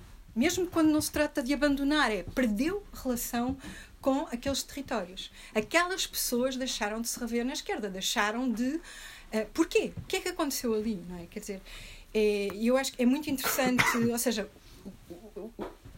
boa parte da vitória do Bolsonaro explica-se porque, porque a certa altura ele tem o apoio dos evangélicos, não é? Portanto, o apoio dos evangélicos é um apoio determinante para o Bolsonaro ganhar as eleições, certo? Que apoio dos evangélicos? O apoio dos evangélicos ultraconservadores, fundamentalistas, com, com, com um projeto de poder, ok? Uh, que é a Igreja Evangélica ligada à Record, uh, enfim, uh, ligada ao Edir Macedo, a IURD, enfim, que é, clar, é claramente estamos a falar, estamos a falar de pura exploração das pessoas, projeto de poder, etc, etc. Este resume toda a Igreja Evangélica no Brasil? Não, não, não resume. Uh, eu não acho que tenha que haver uma espécie de sinónimo absoluto entre a Igreja Evangélica e fundamentalismo, projeto de poder, etc, etc. Ou seja, há núcleos minoritários uh, da igreja, de, de, igrejas evangélicas no Brasil que provavelmente precisariam de ser fortalecidos um, uh, eh, porque eles estão, eles estão em diálogo com a esquerda, dentro do próprio PSOL. Aliás, há uma figura uh, muito interessante que é o Henrique Vieira, que é um, um pastor evangélico Uh, que, está, que está no PSOL e que tem tido um papel de contra, contrapeso muito importante em relação. Ou seja, no fundo, é também lutar para que a Igreja Evangélica não fique aprisionada nesta espécie de uh, fatalismo fundamentalista. Não é? eu, eu que sou, enfim, ateia, não tenho nenhuma. Uh, costela, mas, mas ou seja, não, não vejo nenhuma razão para haver uma espécie de fatalismo aqui que, que, que aprisiona os evangélicos num, numa espécie, de, quer dizer, num fundamentalismo necessariamente, não é? Acho que há muita, há outras. Uh, agora, acha que a esquerda brasileira uh, começou muito tarde, uh, se apercebeu muito tarde do que estava a acontecer. Acho que as fichas começaram a cair muito tarde. e há todo um trabalho a fazer, há um trabalho a fazer de refundação de, de Uh, do próprio diálogo. Sim, sim. Ou seja, mas, esse fenómeno é curioso porque, porque, é um fenómeno que, apesar de tudo, tem algumas semelhanças com outras coisas que aconteceram, uhum. por exemplo, em França, por uhum. exemplo. Uhum. A, um, a arrogância. O esvaziamento de... do sim, Partido sim, Comunista Francês explica-se um pouco também pelas suas transformações internas, mas também pelo facto de ter perdido uma parte importantíssima da sua base de apoio para a extrema-direita, justamente, uma transferência. Um, uhum. mas a minha, quer dizer, a questão que se me coloca aí é um pouco esta, quer dizer, se uma das razões para isso não, não, não estará também no facto de que durante anos e anos e anos a esquerda viveu obcecada justamente com essa ideia que referias há pouco, tentar transformar o sistema por dentro, não é? E, portanto, de ser se, se tornou incapaz de, de perceber que, que, que o sistema, vamos dizer assim, para, para facilitar a conversa, uhum. é uma coisa que não é transformável, tem que ou pelo menos há uma, há uma, uma dimensão importante de um, de um, de um projeto histórico um, de transformação radical, emancipatória, etc., que se foi perdendo por este caminho, não é? Uhum. Porque aquilo que se quer é, é, no fundo, é aquilo que parece que se quer, no fundo, é, é, é, transformar o sistema numa coisa um bocadinho melhor do que aquilo que é, não é?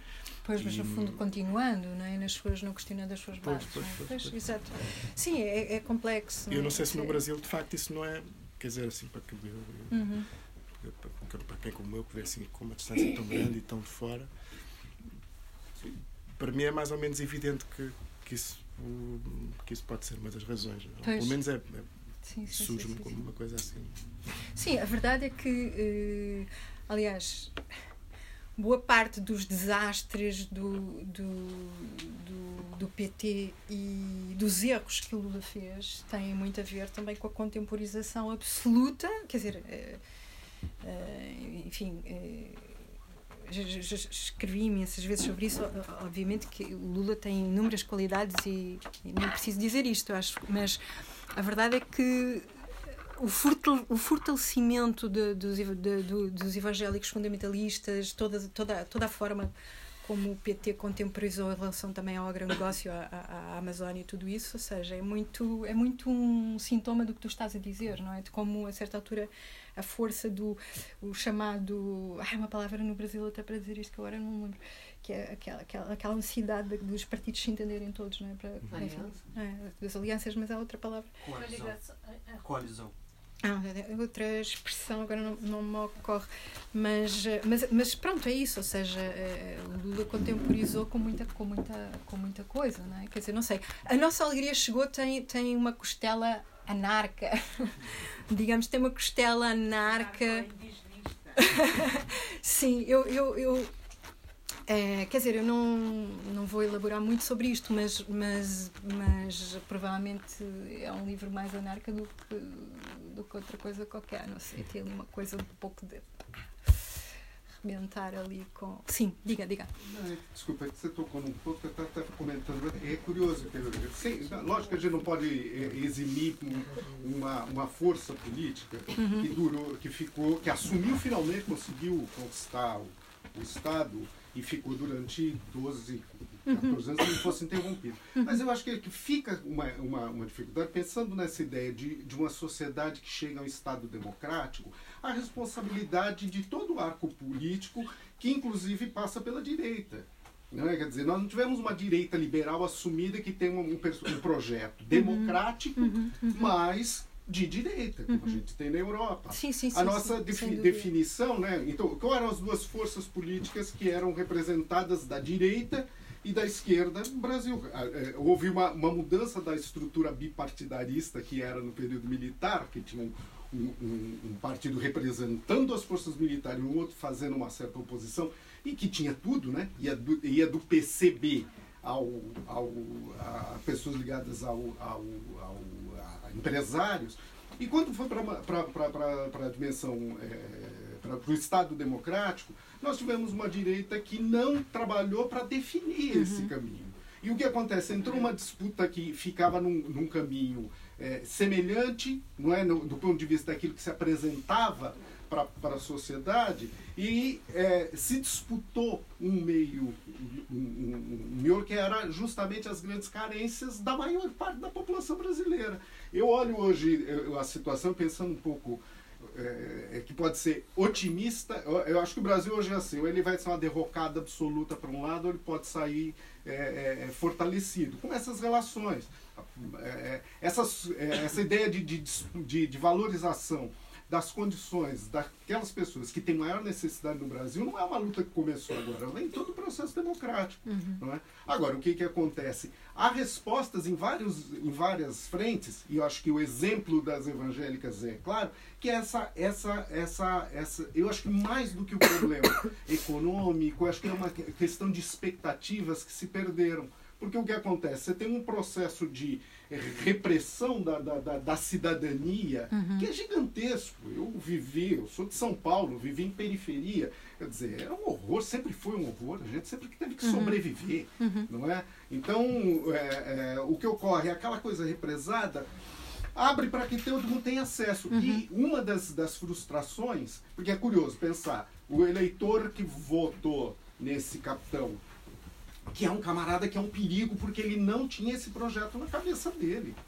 Ele não tinha, ele não se preparou, ele não, era, ele não tinha esse delírio. Ele de repente viu isso sendo possível. Alguém, algum interesses apontaram, vai que a gente banca, como dizemos no Brasil, e agora ele está lá. E isso é uma situação que é a situação de. Eu vejo que, que, que há um- uma, uma voz que foi procura na ausência do Lula, que eu acho problemático, é ter uma dimensão como se for que é, que é, é a figura emblemática do símbolo, quer dizer, as pessoas não estavam votando num programa, num, num- não- boa parte, não amadureceram politicamente, mas viram a salvação Lula.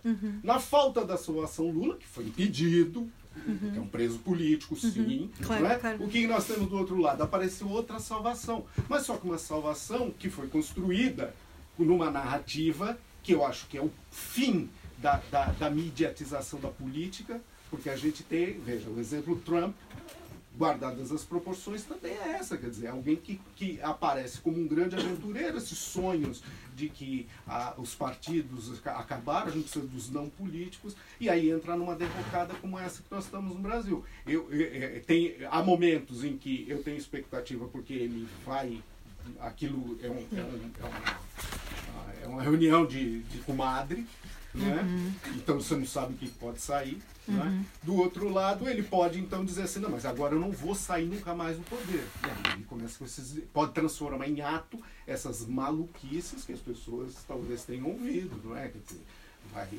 vai acabar com, com todos os comunistas, do, do- do- do- todo mundo é comunista no Brasil, parecendo que nós estamos no período do macatismo. não é? Então, a- a- é tão translocado que o perigo é esse, ele realmente querer colocar isso em, em prática, mas, por outro lado, o que eu acho que a sociedade brasileira, seja ela da esquerda, eu acho que a esquerda, evidentemente, é- tem mais propensão a isso, mas também o campo democrático, perceber que há, há- há um desespero enorme da, da, da, maioria dessa população brasileira que não entende absolutamente do que a realidade e precisa de um milagre. Não é? Aí o discurso evangélico, né, uhum. o neopentecostal, é, é, cai como uma luva, não é? Milagre, não é racional, não é, não é, não é científico, não é, não é histórico. É mágico. É mágico. Ali duas pessoas atrás que tinham. Há oito anos atrás eu tinha amigos com quem correspondia, não havia tanta internet, mas estavam-se a queixar imenso do Rio de Janeiro, por acaso. Diziam: isto é uma praga, a questão da, da Igreja Evangélica, isto é horrível. Há 18 anos atrás. Lembro perfeitamente, há 18 anos atrás já havia essa praga, E portanto não é nada de novo. Não é nada de novo. E aquela senhora lá atrás? Obrigada. Ah. Tudo bem. a discussão um bocadinho mais para Portugal para, para, te ouvirmos. Para, para uma chave de leitura que eu acho que a Alexandra nos traz com o livro que escreve, que é tentarmos perceber a nossa situação atual, tentarmos aprendermos uh, um bocado com, com, com, a, com a história, que foi a história colonial portuguesa, e olhar para a realidade portuguesa a partir dessa, dessa perspectiva, de uma perspectiva de uma narrativa que se, de alguma forma, confronta com a narrativa hegemónica uhum. uh, que existe em Portugal e que cria uma outra narrativa que, que, é, que é uma narrativa necessária, que, como eu disse no início, nos traz uma chave de leitura. Mas depois, quando, ao ouvir esta, esta, esta, esta discussão e alguns comentários como por exemplo dizer que Portugal não tem uma dívida histórica com os países que colonizou, é algo que eu acho que é muito violento e que de alguma forma eu acho que uh, revela a importância do livro que Alexandra escreveu, porque precisamente permite-nos entender a violência dessa afirmação. E também um, um outro aspecto importante, que, que, que, já vou à minha pergunta, que é esta narrativa que, de que os outros também fizeram, todos esses aspectos são, eu acho que são afirmações extremamente violentas que nós só que, que continuamos a fazer ou continuamos a permitir-nos fazê-las porque temos um total desconhecimento ou não queremos saber do que foi a história colonial portuguesa e do impacto que essa história colonial teve na vida de muitas populações. E eu acho que esse, o livro de Alexandra traz-nos essa chave de leitura, o que é importantíssimo. Mas eu penso que ela é mais importante não para, para as pessoas que têm a minha característica fenotípica, também é, mas eu acho que é muito importante para os portugueses brancos. E é isso que eu queria perguntar: é para quem é que tu estás a falar e de onde é que estás a falar quando escreves aquele livro e para quem é que estás a trazer esta história? Uhum. Acho que é um aspecto importante nós percebermos que a nossa história não é uma história suave, não é uma história boazinha, portugueses não foram colonizadores cor-de-rosa, não tiveram uma expansão fofinha, e é importante perceber que isso foi superado por um conjunto enorme de pessoas que são portuguesas também e que devem ser reconhecidas como portuguesas. E por isso é que eu gostava de, de perceber uh, se também esta negação dos portugueses brancos existia uh, da tua cabeça quando, quando escreveste o livro. Muito obrigada. E aquele senhor também tinha pedido para. Olá. eu estava a esperar já a seguir. uh, eu li os, livros, li os dois livros, aliás, o, o, a nossa algoritmo eu acabei hoje de manhã. Obrigada, Fred. Não, queria fazer uma pergunta, talvez se me como esta, que é esta ideia que, que a Luís perguntou para quem é que tu escreveste o livro, sobretudo o Deus dará, porque é um livro carregadíssimo de referências. Sim, sim. É um livro carregadíssimo de referências. Um, de alguma forma é muito específico. Ou seja, há, há muita refer muitas referências, sobretudo do Rio de Janeiro, que são quase. Há, há quase um, uma ideia quase ilustrativa. Uh, dizer este é o Brasil agora. Ou seja, há quase essa, essa visão antropológica de definir as coisas como elas são. E que vai quase para além dos números. E aqui eu faço. Aqui eu perguntei-me quando estava a ler o livro, e sobretudo quando estava a ler agora o, o, o nosso livro é uh, a importância da imaginação. Ou seja, de forma que do, estes dois livros, sendo que um é um galho do outro, como estava a dizer, têm um papel na imaginação que nós temos um pouco sobre o outro. Agora, o livro saindo no Brasil, eu penso que certamente o Deus dará será, por ser um livro grande e ser um livro muito cheio de referências, acho que pode ser mais um, fácil de entrar para um leitor brasileiro que entenda algumas daquelas, muitas daquelas referências, que para um português, eu sou um português que já foi muitas vezes ao Brasil, portanto eu sabia, conhecia algumas daquelas referências sobre o Rio, mas descobri muito e, e de que forma é que tu achaste que era ser necessário ser absolutamente específico sobre algumas coisas, ter esse, essa hum, quase essa responsabilidade de, de assentar aqui algumas verdades é? e algumas referências. Estou-me a lembrar desde a questão da escravatura à questão do Saara. Onde é que veio o nome Saara do, do, daquela zona do Rio de Janeiro, do Rio de Janeiro chamado Saara? Uhum, uhum, E uhum. como é que isso contribui para esta ideia do processo de imaginação e de criação de imaginação do imaginário partilhado, Uhum. contemporâneo, da hora da literatura, não é? Que é o caso. Ok, muito obrigada. Ah, ui, Beatriz e Frederico, muito obrigada pelas vossas perguntas. É que, se- bem, é tanta coisa por onde começar. Alexandra, deixa-me só dizer isto, que é para explicar. Quando eu falo na questão do, do, do ressentimento, eu queria falar mais do ressentimento histórico do que a dívida, histórica. Porque enquanto eu, como cidadã que me assumo, ah, tenho uma ideia sobre o mundo e de como é que devo atuar, eu, eu acho que isso é a minha dívida, mais nada. Percebe? Quer dizer, eu, enquanto cidadã, devo atuar. E se eu atuar, já não tenho dívida, está a ver? E, e- e os brasileiros estão bem em relação a, a tudo. Portanto, eu dá a minha ideia que aqui, quando eu digo que esta questão da dívida histórica também é uma grande, um grande aborrecimento, porque também é, é o lavar de mãos. Quer dizer, é, é- não- é- é difícil de exprimir, porque eu acho que o sentimento histórico é uma coisa péssima. E também existe, nós estamos prisioneiros, mais do que uma dívida histórica, de um sentimento histórico. Os seres humanos, percebe? Mas em relação aos outros. Em relação às, às compartimentações de países, de, de, de, de etnias, de identidades, tudo. E acho que o caminho tem que ser por aí. Percebe? É uma coisa mais abrangente, mas eu não queria. Mas, pronto, Certo, já entendi o seu ponto. Vamos seguir. Pronto, já provavelmente vai perder a, a, a pertinência. Só no momento da Beatriz, a Beatriz está a perguntar para que é que a Alexandra escreve. Eu tenho 46 anos, fui criada numa família de esquerda, ahm, com uma cultura anticolonialista, por mim o livro da Alexandra e a questionar-me dos meus preconceitos, não de uma dívida histórica, mas como eu sou refém de um pensamento histórico que me foi incutido. E quando estava a ler aqui, às vezes até tenho um pensamento um bocado crítico, alguns extremismos, deste, deste sentimento de culpa que nós sentimos muito nos, nas, nos, nos, nos alemães, não é? relativamente à sua história, e de certa forma agora nos está a cair a nós, na nossa sopa cultural, esta ideia face ao, ao, colonialismo. Eu punha a questionar aos meus filhos, de 17 anos, eu de 14, a perguntar como é que vocês dão os descobrimentos na, na, na escola. Não é? Como é que, passados estes anos todos, as crianças, os nossos filhos, eh, continuam a ser ensinados relativamente à, à história colonial. E sistematicamente, que eles dizem quando vêm as mercadorias, nós trazíamos ah, ah, especiarias, ah, ah, escravos, e vem a panóplia toda da mercadoria, os escravos continuam a ser tratados na mensagem que é passada aos nossos filhos como uma mercadoria.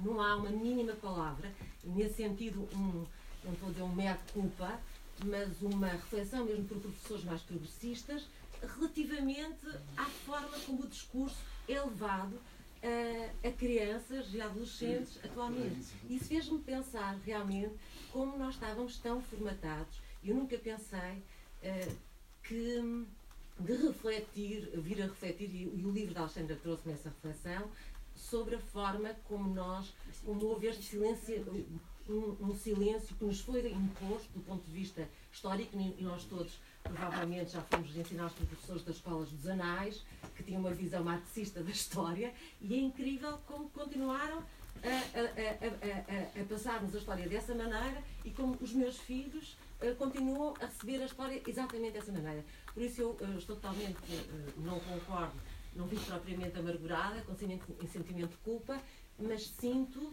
que mais do que um caminho individual, há também um caminho a nível do ensino, se quiser mais do que propriamente grandes enunciações de princípios de culpabilidade, mas de eh, recriar, de certa forma, o discurso histórico e pôr a tónica eh, na questão das pessoas que foram efetivamente vitimizadas, como hoje falamos abertamente dos judeus e que ninguém se, se atreve sequer a, a não questionar isso e esse discurso também deve ser uh, uh, transposto para a questão dos escravos e das pessoas todas que foram vítimas das atrocidades e que não têm até hoje, não tiveram até hoje ninguém ou Estados organizados que os defendam. Uhum. Portanto, eu vejo que isso é preciso um discurso mais. O livro da, da Alexandra realmente trouxe, trouxe essa consciência que eu pensava que não precisava de nada. Muito obrigada. Uh, isto são, são questões. Bom, tentar responder mais ou menos por ordem. Uh, Beatriz, eu acho que tu chegaste, talvez não chegaste logo no, no começo, nós falamos. Não, não, não. Ok. No, no princípio não está. Ok. Um, Uh, nós falamos um bocadinho disso no começo, mas uh, para tentar ligar aqui vários pontos, ligar também a questão do, do Frederico. Vamos ver se eu, eu, já tomei aqui tantas notas que eu própria já não me entendo nisto. Uh, ok, a partir de que ponto é que eu, ponto é que eu escrevo? Eu disse, ou seja, eu sou portuguesa, europeia, branca, o que à partida faz de mim logo uma privilegiada várias coisas, não é? que foi morar para o Brasil e viveu no Brasil uh, com uma experiência intensa de Brasil, até porque eu fui como correspondente, não é? Portanto, eu, via, eu tive o privilégio de poder viver intensamente o Brasil, viajar muito pelo Brasil e, e conhecer bem aquela cidade, enfim, tanto quanto se pode conhecer durante alguns anos. Portanto, isto, ou seja, é exatamente isto. Ou seja, este livro é o livro de uma portuguesa branca que foi morar para o Rio de Janeiro uh, e que a certa altura sentiu uma necessidade absoluta. Eu não fui para o Rio de Janeiro a pensar, ah, eu vou escrever um romance sobre. Eu não tinha esse plano em absoluto. Eu já morava, havia mais de dois anos no, no Rio quando a ideia deste livro me apareceu e ele apareceu-me com uma necessidade, não é? quase tributo àquela cidade, tributo àquele, àquela, enfim, a, a, ao impacto, porque eu no, no, no, princípio eu estive simplesmente a viver, não é? A viver, a viver, a viver, a ser, a ser atravessada e trespassada por aquilo tudo, não é? A Inês, não sei se a Inês ainda está aqui. Portanto, aquela coisa um bocado xamânica é a experiência diária de viver no Rio, que é uma pessoa entrega o seu próprio corpo, é literalmente isto, que é entre, quem já viveu no Brasil tem experiência. É isso, nós entregamos o nosso corpo àquela cidade e deixamos-nos trespassar por aquela cidade, em todos os seus terreiros, em todos os seus enfim, de, de, várias formas, não é? Portanto, antes do mais, trata-se disto, não é? De disponibilizar, digamos, ir para o Brasil e estar completamente disponível, corpo e alma, tanto quanto possível, para ser atravessada por aquilo tudo, não é? Portanto, ter essa disponibilidade e depois ver o que é que acontece, não é? Porque isso não acontece, isso não, uma pessoa não sai disso da mesma forma como entrou, portanto é uma disponibilidade para ser atravessado por isso tudo, não é? Portanto, antes de mais, este livro parte de uma necessidade, eu não me vejo a escrever livros que não, não partam de uma necessidade absoluta, ele parte de uma necessidade íntima, uma necessidade minha, não é? Antes do mais. Portanto, essa é a primeira coisa a dizer, ou seja, hum, não há aqui tipo um programa, não há... Depois as coisas vão se estruturando, não é? Elas vão se estruturando uh, e, obviamente, uh, tudo é político, não é? Portanto, uh, o livro fez foi fazendo a sua caminhada e foi, foi, foi se multiplicando, é?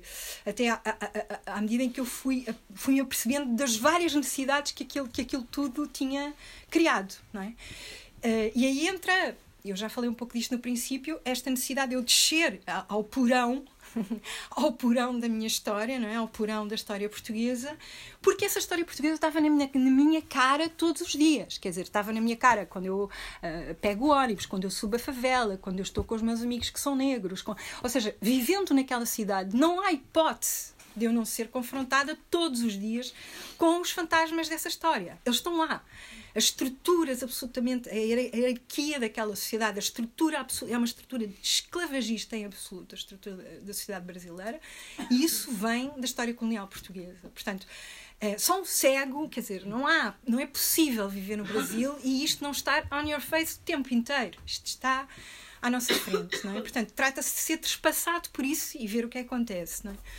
Portanto, é, é isso. A experiência do terreiro, baixam os, os espíritos uh, e, e, e, temos, que, temos que os enfrentar de alguma maneira, não é? a partir do momento em que isso vem. Portanto, isto em relação a de onde é que eu escrevo, não é? Quem sou eu? Quem é a pessoa que escreve este livro? Agora, para quem é que eu escrevo? Isso, isso é outra questão que é. Não há também um programa, quer dizer, eu não vou escrever para um grupo assim, não. Portanto, isso é com o leitor. Eu aí deixo, eu não quero, eu quero ser completamente livre para desiludir o leitor em última análise. Esta é a minha, a minha, a minha liberdade. Portanto, eu não quero ser cogida pelo que os leitores acham que eu devo escrever, certo? Eu quero escrever aquilo que eu tiver que escrever. Mas da mesma forma, o leitor vai para onde for com o livro. Eu posso não concordar, posso achar que. Mas vai para onde for com o livro. Portanto, idealmente, quer dizer, quem pegar nele e o ler, se aquilo interpelar um conjunto de pessoas, uh, ótimo. Espero que pessoas completamente diferentes, com identidades completamente diferentes, possam ser interpeladas por aquele texto. Mas isso já não é comigo, em última análise. Agora, outra questão que eu percebo de onde vem a tua pergunta, que é, é a partir do momento em que eu decido descer esse porão da história é, ah, sim, eu queria, eu queria desenterrar estes fantasmas, eu queria cutucar estes fantasmas da história portuguesa, do que é ser português, e por isso é que o Frederico estava a dizer, e eu acho que ele tem razão, provavelmente há, há. Eu sabia que havia uma margem de perda para ambos os lados. Eu sabia que para este livro ser tão brasileiro quanto português, que os leitores portugueses iam perder uma, uma parte, iam perder uma, uma, uma, margem do livro. Ali, iam perder porque ou não têm aquelas referências, ou não, nunca tiveram no Rio haveria uma margem de perda, como há uma margem de perda do lado dos leitores brasileiros também, porque há muito de história de Portugal no livro também,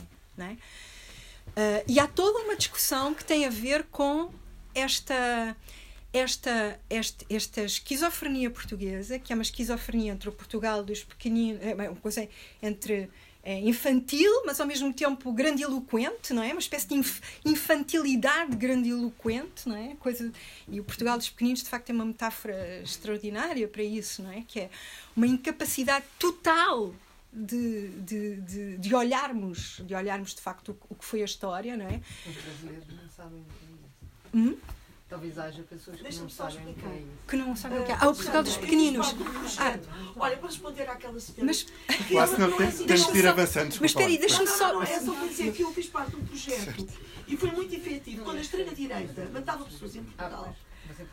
Houve uma primeira morte, houve uma segunda morte. Então, e houve um grupo de pessoas que eu faço parte, e com muito orgulho, eu, era, eu não era de história, eu sou de engenharia matemáticas, eu era a única, eu um conjunto de pessoas de história que resolveram fazer ação nas escolas com uma exposição fantástica sobre, desde o início, o que foi o imperialismo português, tudo isso.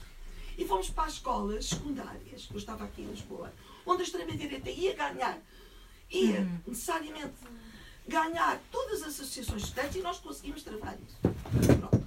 Depois fiz parte de uma associação antirracista, a sua gênese, e houve um caminho ali andar, memória, ao meu espaço que é cívico foi não apague a memória, tudo isso. Portanto, eu, eu sei do que estou a falar.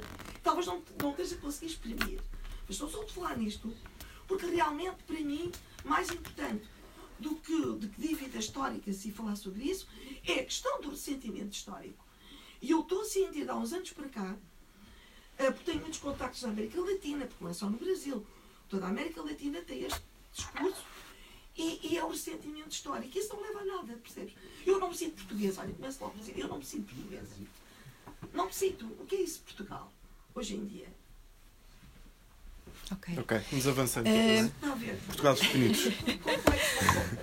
Só para pontuar aqui algumas coisas que ficaram, que ficaram ainda por. Portugal... Alguém não sabe o que é, que é o Portugal dos Pequeninos? Ok, então, Portugal. Do... Uh, uh... Quem é que aqui quer explicar o que é, que é o Portugal dos Pequeninos? Então, o Portugal dos Pequenitos é. Uh, vocês são brasileiros? Ok. É uma, uma. Como dizer? Uma construção que existe. Um parque temático que existe em Coimbra. Uh, do Estado Novo, da ditadura portuguesa, uh, com eh, assim, as crianças, era um programa, uh, um programa, digamos, de, para passear as crianças e tal, ia só Portugal dos Pequeninos, que é, ia-se visitar uma espécie de parque temático do Império Português, é? da colonização portuguesa. Então havia as casinhas, ali havia a tabanca do, da Guiné-Bissau. Os... Ah, não, não, sim, ainda, ainda, ainda existe. Isto não acabou. Sim, sim, sim, sim. sim. Portanto, era, era uma espécie de é isso, era uma espécie de, de de sim, Disneylandia, uma coisa assim, com as, estão as crianças entravam nas casinhas e tal e viam como é que era uh, O mundo português. por o mundo português, pronto. Uh, enfim, nós usamos muito o Portugal dos pequenitos como uma espécie de metáfora, não é? Da suavização uh, e da, enfim, da forma como ainda hoje uh, Portugal gosta de olhar para o que foi a sua história colonial, não é? É, assim, há alguns pontos soltos, só que, entretanto, estava a responder à Beatriz agora. É, é assim. Sim, portanto, para mim era, era vital, a certa altura tornou-se vital, não é? É assim, há um ponto muito importante que é. eh, literatura não é a militância, não é. Ou seja, isto. Isto é um ponto importante para mim, porque porque para mim, porque arte é a liberdade absoluta, é, enfim, criação é a liberdade absoluta, portanto, eh, esta distinção para mim é vital, não é? Portanto, eu escrevo aquilo que eu tenho necessidade de escrever. E o que, o que muitas vezes incomoda, eh, incomo- toca e incomoda e cutuca até pontos, eh, lados opostos, não é? Eh, mas, eh, mas sim, eh, eu- quer dizer, esta ideia ela, ela parte de uma necessidade por a, a libertação destes, destes fantasmas ou destes medos ou desta é, é fundamental, quer dizer, isso, isso vem de uma necessidade, pronto, ok? Não é um programa militante, mas se isso tiver um, se isso tiver, se, se isso se transforma em ação, ok? Ótimo, ainda bem. Eh, eh, em- Embora eu vejo, eu vejo a escrita já como ação, não é? Agora, depois o que cada um faz com ela é, é, é, é com cada um. Mas só alguns pontos para part- partilhar que me parecem importantes. Ainda eu não tinha publicado este livro, mas na sequência da pesquisa que eu fiz para este livro, quando o Marcelo Rebelo de Sousa tomou posse, eh, aliás, estamos num momento em que o Marcelo pirou completamente, não é? Não sei se vocês. Não sei o que é que aconteceu, mas aquela ida do, do Marcelo ao, ao Bolsonaro eh, avariou ali um fusível Eu, eu acho que ele ainda vai telefonar. fritou. Não, isto está a ser gravado, não é? Não. É, não, caro Marcelo Rebelo de Sousa. É, fritou ali um fusível, mas, é, mas ainda, enfim, ainda não tinha, não tinha o livro saído, mas na sequência da, da pesquisa que eu tinha feito para o livro, eu escrevi uma crónica quando, quando o Marcelo tomou posse, depois do Marcelo tomar posse. eh, Eu fiquei muito. Quer dizer, fiquei perturbada com, o- com o discurso de posse do Marcelo. Quando o Marcelo tomou posse, ele fez um discurso, mais uma vez, a glorificar eh, as navegações portuguesas, o Vasco da Gama, por aí fora, nem uma palavra em relação aos 6 milhões de pessoas que foram escravizadas, nem uma palavra, nada. Não, não havia uma palavra para os outros. Para um milhão de ameríndios que foram, que foram exterminados, não é? Nada. Portanto, eu escrevi uma crónica na altura a dizer não é possível continuar a fazer estes discursos e não ter não ter o outro lado, não ter uma palavra para as outras pessoas que também, porque assim, é o passado, é a nossa história, é Portugal, mas não é só isso. Há uma, uma quantidade enorme de pessoas que são é, que são fruto dessa história, que estão vivas agora, e isso é uma responsabilidade perante essas pessoas agora, não é? Quer dizer, assim, eu moro para além de Sintra e todos os dias, todos os dias não, mas enfim, sempre que eu venho a Lisboa, eu atravesso esta enorme uh, periferia de Lisboa, que é uma periferia que concentra uma quantidade gigantesca de cidadãos portugueses ou de cidadãos que deviam ser portugueses, negros, com várias religiões, com várias línguas, que eu ouço no comboio. É assim, esta, esta, isto é Portugal, isto são portugueses. E existe uma responsabilidade em relação a toda a nossa história, uma responsabilidade em relação a estas pessoas agora, porque essas pessoas agora, como, di, como diriam as herdeiras da Marielle em 2018 no Brasil, e, e, dizem já em 2019, é, o corpo destas pessoas é político desde que elas nasceram, não é? Quer dizer, ou seja, é, isto é agora, e é o país que nós somos agora. E que país é que nós queremos ser? Não é? Que país é que nós queremos ser? Nós, nos últimos dias, assistimos a a tanta coisa patética e. É, não, saíram lá de casa, mas não só isso. Enfim, o neonazi na, na TV. Enfim, to, todos os horrores que a gente tem vindo. Mas isto para, para dizer que quando eu publiquei essa crónica foi a primeira noção que eu tive da resposta violenta que aconteceu. Porque uh, uh, eu estou habituada a. Enfim, é muito hate mail desde que eu escrevo sobre Israel e Palestina e muitas outras coisas, mas o nível do que aconteceu a partir daí nas caixas de comentários foi uh, assustador. Assustador. E isso foi a minha primeira medida do quanto mexer na, na ideia que Portugal, na ideia do Portugal dos pequenitos, não é? nesta ideia do colonizador brando e manso, o quanto incomoda as pessoas e o quanto as pessoas não querem olhar as coisas. Porque a violência da resposta é enorme. E a partir daí, desde então, nunca melhorou, pelo contrário. Não é? Até que eu, eu, este ano, em 2018, eu pedi, aliás, para fecharem a caixa de comentários do site onde eu escrevo, porque era, quer dizer, ameaças, todo tipo de todo tipo de, de há, há, de facto uma resposta muito violenta. Beatriz, isto só para dizer para quem é que eu escrevo, olha, se calhar. É, eu, de facto, eu não, eu não gostaria de colocar a pergunta assim porque eu não a coloco assim. Eu, não, eu, quando estou a escrever, não penso para quem é que eu estou a escrever isto, percebes? Ou seja, idealmente estou a escrever para quem quiser agarrar um livro, idealmente, não é? para quem quiser fazer com ele alguma coisa. É, agora, eu sou portuguesa, é daqui que eu venho, é daqui que eu parto. Não é? Portanto, se isto puder é, ter um, uma ação, não é? Ótimo, ainda bem. É, é, mas enfim, já disse isto e repito que é eu não imaginava que tivéssemos em dois, dois anos depois a discutirmos outras descobertas, não é? E, e todas essas é, todas, esse, todas essas asneiras, não é? Assim, é, só um ponto. Quem é que falou dos mo... Ah, Sara, Frederico. Ok, desculpa, esqueci-me completamente dessa parte. Uh, quando, quando o Marcelo foi, eu acho que foi, o Marcelo foi lá ao túmulo do Vasco da Gama, já não me lembro exatamente o que é que ele fez quando, quando ele tomou posse. Mas eu tinha justamente nessa, nessa pesquisa para o Deus dará, e no Deus dará há um relato sobre isso. Nós temos uma fonte da, da época, uma fonte do século XVI, que relata a forma como Vasco da Gama, numa das suas viagens, fez uma o Vasco da Gama fez uma expedição punitiva, não é? é? depois do que tinha acontecido, enfim, depois os portugueses tinham tentado instalar-se em Calcute e depois tinham sido expulsos e massacrados, então Vasco da Gama fez uma, uma expedição punitiva e há um relato, há, um, há uma crónica da época, portanto nós temos uma fonte de um português que relata isto uh, de como uh, uh, a expedição de Vasta Gama encontra um navio cheio de homens, mulheres e crianças que vinham de Meca, de uma peregrinação em Meca, e eles simplesmente massacram, eles incendeiam o navio, não é? massacram aquela gente toda. Tiros de canhão. Hum? A tiros de canhão. então, isto é assim. É, isto é um episódio, e para mim foi, foi absolutamente chocante ler este texto, saber que este texto é um texto de uma fonte portuguesa do século XVI, nós temos uma fonte da altura a contar isto e não existe uma edição disto desde o começo do século XIX, se não estou em erro. Ou seja, experimentem, procurem este texto. Não existe. Ou seja, não é possível ter acesso a ele.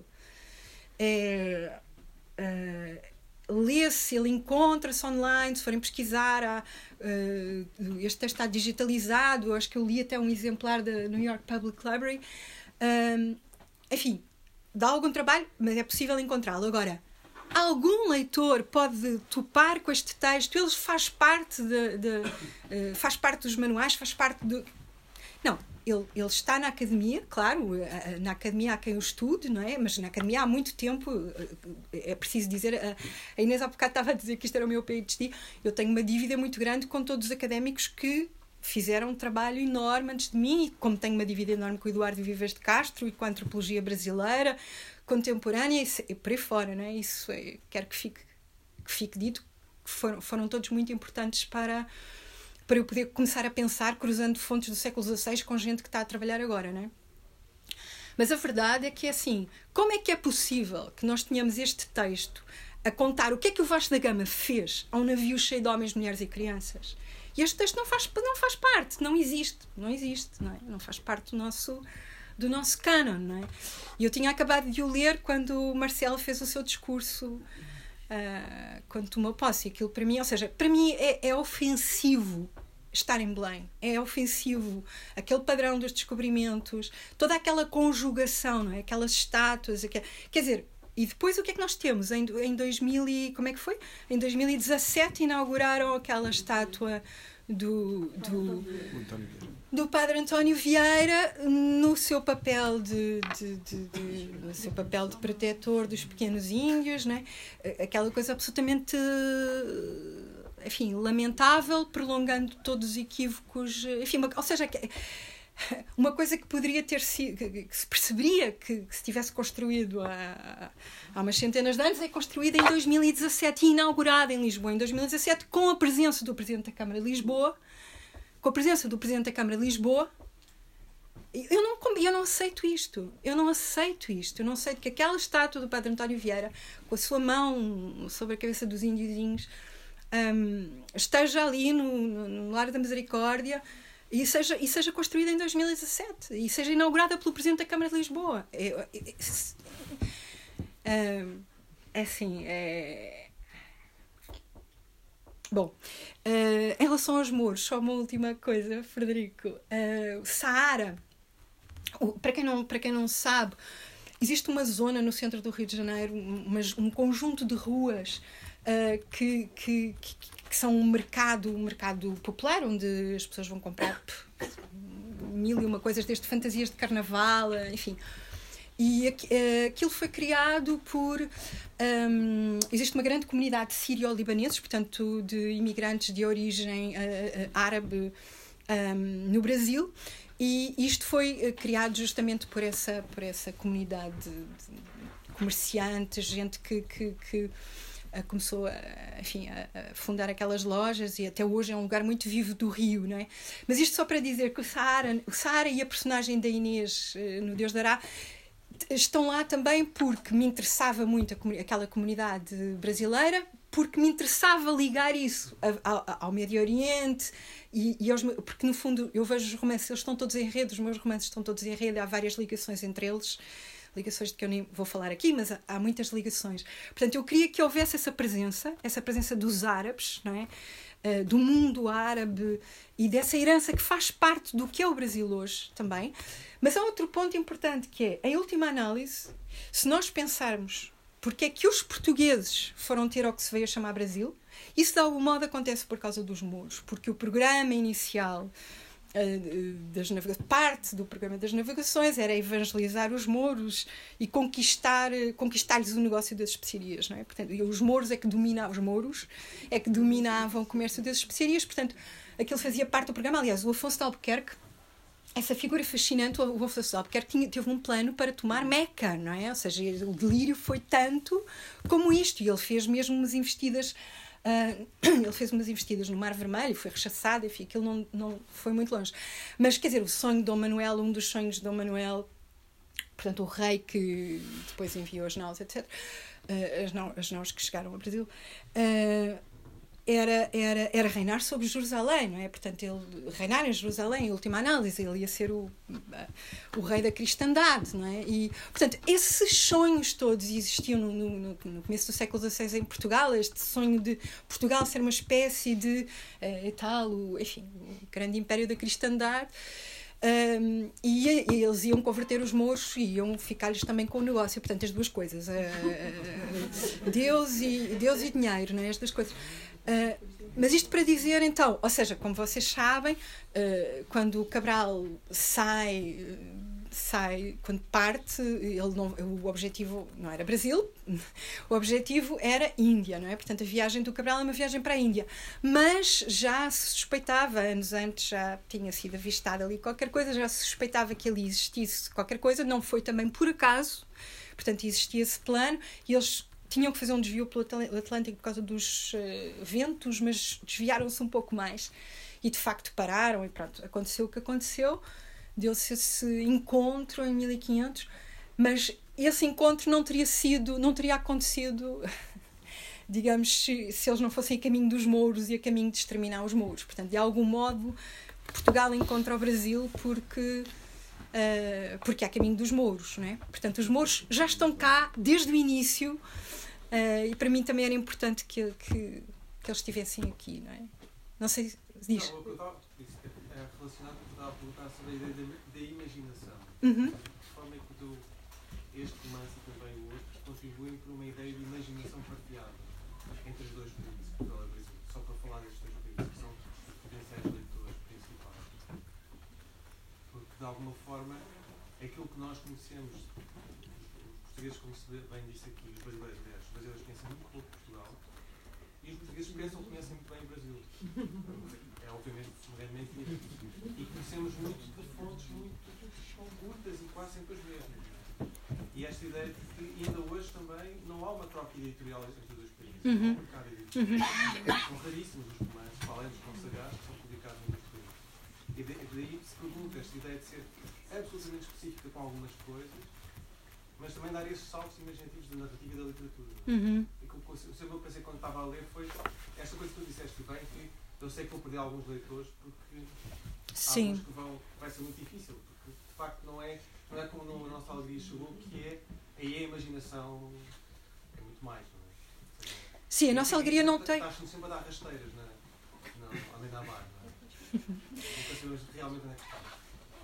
Sim, a nossa alegria não tem, ou seja, o vocabulário da nossa alegria é um vocabulário, eh, o, o, o que lá está e não se entende é porque é inventado, não é? Portanto, o que há, o que há ali de estranho é inventado. Portanto, não tem margem de perda para lado nenhum, porque aqui- aquilo não se passa em nenhum lugar que tu possas identificar, não é? Portanto, é um texto, nesse sentido, é um texto muitíssimo mais acessível que Deus dará, não é? Eh, mas, mas quer dizer, sim, eu acho que essa, essa margem de perda, aliás, acho que também contribuiu, evidentemente, para ser um livro não muitos leitores, não é? Porque é um livro muito denso, é um livro muito longo, todas, e está carregado de referências, e essas referências é preciso ter disponibilidade para. Pronto, e, e tenho, tenho noção disso, mas eh, digamos que era a única forma. hum, não, é, a, tua, tua pergunta é muito interessante porque assim, eu acho que existia desde o início, existia quase. O livro tem um subtítulo que é. eh, eu próprio já não me lembro, eh, mas é qualquer coisa de. Como é que é? O Apocalipse, Sete Dias na Vida de São Sebastião do Rio de Janeiro ou Apocalipse segundo, etc, etc. Portanto, há aqui uma espécie de oscilação entre o Gênesis e o Apocalipse, não é? E esta oscilação é uma oscilação entre a criação do mundo não é? e, eh, o avan e a precipitação no, no, no fim. Não é? Portanto, eu acho que desde o começo, quando eu, a- a prima- o primeiro momento em que eu sonhei este livro, que foi quando eu estava a percorrer a Lagoa Rodrigo de Freitas, para quem não conhece Rio de Janeiro, é uma, um perímetro de 7 km que existe no centro da Zona Sul, extraordinário, é um dos lugares mais eh, maravilhosos do mundo e aqui, portanto aquilo é um perímetro que se percorre, tem mais ou menos tem uma forma de um amendoim, de um coração, de uma bota, como quisermos ver, e à medida que vamos percorrendo aquilo é como se a própria cidade rodasse à nossa volta, ou aqueles morros todos rodassem à nossa volta. Foi aí que o Deus da Ará nasceu, foi, foi ao percorrer a Lagoa Rodrigo de Freitas eu comecei a pensar que esta cidade, quer dizer, e ao mesmo tempo há um percurso em volta, não é? Que é o que é um pouco o que acontece entre o Gênesis e o Apocalipse, porque não sei se isto é um pensamento otimista que nós podemos ter, que é o fim do mundo já aconteceu muitas vezes, para os índios do Brasil aconteceu em 1500, no dia em que Nicolau Coelho eh, se, aproximou naquele batel e fez aquela troca. Aí começa e acaba a utopia, não é? Acabou. Eh, portanto, aí, é- aí começa o fim do mundo para, para, para, para, o- para os ameríndios, não é? para os indígenas do Brasil. E eu acho que é bom nós termos isso em mente. É bom até para nos dar força. Quer dizer, o fim do mundo já aconteceu muitas vezes. E estas pessoas têm uma, uma história de resistência de mais de 500 anos, não é? Portanto, nós aprendermos com eles, não é? É um dos livros muito importantes que, que- quando eu estava a escrever, quase no fim, foi o livro que a Maria me ofereceu de, do David Copenhague, que é, que é eh, esta, esta, hum, A Queda do Céu, não é? Que é um livro extraordinário porque é o único livro que eu conheço que, tem, que é um relato de um xamã Yanomami, que é feito em conjugação com um antropólogo francês que trabalhou com ele durante. Enfim, viveu com eles durante muito tempo, muito, muitos anos, décadas.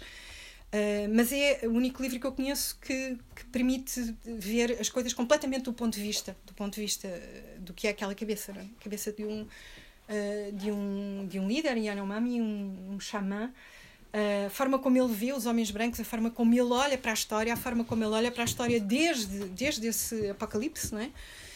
Eu, isso tudo é muito. Eu acho que é muito. Há uma potência enorme. eh, há uma potência enorme na, na- em toda, toda, todo o mundo.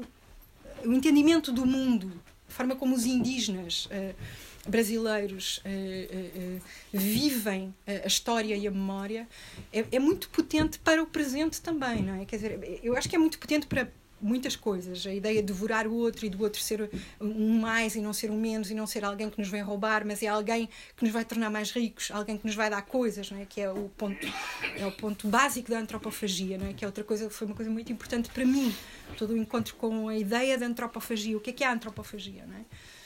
Uh, quer dizer, e por isso o Vivas de Castro foi, foi muito importante por tudo isso, não é? quer dizer, essa, essa, essa variação, que a criação do perspectivismo, é que tu varias o teu ponto de vista, tu, isso, isso torna-te muito mais forte, isso torna-te muito mais potente. Então, como é que nós ficamos mais potentes? O que é que nos vai dar força? O que é que nos vai dar. Uh, Uh, aí, aí o, o, mundo indígena, não é? E, o universo indígena é muito é uma força muito poderosa para nós de, de luta de resistência, não é? de história de resistência, que lá está não existe na memória histórica portuguesa não existe. Uh, uh, eu, eu queria só, entretanto, escapou-me, que é que eu ia dizer outra coisa. Espera, qual é a tua pergunta? A questão da imaginação. A questão da imaginação. Sim, repara, e, e no, no, na nossa alegria, há, há uma, há uma, há uma, no fundo, a nossa alegria pode ser vista também como um tributo à importância do, do mundo mítico, não é? do universo, porque a nossa alegria passa simultaneamente num mundo presente presente, que tem referências presentes, que tem referências contemporâneas e num tempo completamente mítico, que é um tempo que podia ser um tempo arcaico, não é? Portanto, é, é, é, é eu quis construir uma, uma história que uh, estivesse ancorada nestas, nestas, nestes dois polos. Um tempo arcaico, mítico, mas que é um tempo arcaico mítico que acontece agora. Isto é algo que, se nós formos ao México ou formos à Amazónia, nós vamos encontrar isto. Nós vamos encontrar a presença desse tempo mítico arcaico agora, não é? Uh, uh, mas, mas aí, lá está, não sei, eu acho que aquilo que eu tento guardar de, dessa experiência de, de da Amazónia e, e, e, do contacto com, com, com esse mundo ameríndio, com os mitos, com tudo isso, é esse fortalecimento. Como é que isso nos fortalece? Como é que a imaginação não é, nos fortalece? Te fortalece, não é? Uh, e, é enfim, uh, então esse lado da imaginação eu diria que, que, que vem muito daí, percebes? Vem muito de, de, de, de de conseguir, conseguir criar, conseguir voltar a uma relação com a natureza, conseguir uh, uh, uh, enfim, a forma como isso tudo nos amplia a nossa cabeça. É uma, é, é, é não há outra forma de dizer, não é? Quer dizer, vai abrir a cabeça, vai, vai, vai torná-la muito maior, vai, vai ampliá-la, não é? E, e o fortalecimento. E, isso é uma coisa completamente. Isso, é, isso está na base do que é a cosmogonia uh, indígena, não é? Que é, é, Enfim, não sei. Não sei se respondi. Que estavas a dizer? Uh, Vamos terminando? Sim, sim. Não, não. Não? Não, acho que. Acho Bom, que é basicamente então. Isso. Muito obrigado mais uma vez por terem vindo. Ah. Muito obrigado também, Alexandre. Sim, sim. Ah. do Saara, também além da referência ao deserto, também é uma sigla. É. Ah, não, claro, sim, sim, sim, sim, sim. Sim, sim, é uma sigla. das adjacências da Isso, obrigada. Eu, eu estava a evitar porque eu não saberia dizê-la de cor, mas está aqui. Eu, eu achava que era melhor fazer adjacências, mas eu está aqui no Google e eu contrário, adjacências da Não, não, está aqui, ela está aqui, mas eu já não, já não conseguiria dizê-la de cor. Então foi por... ordem aqui, mas eu fui não, mas é maravilhoso, porque eles conseguiram produzir uma sigla, não é? Que é uma sigla daqueles, daqueles comerciantes, não é?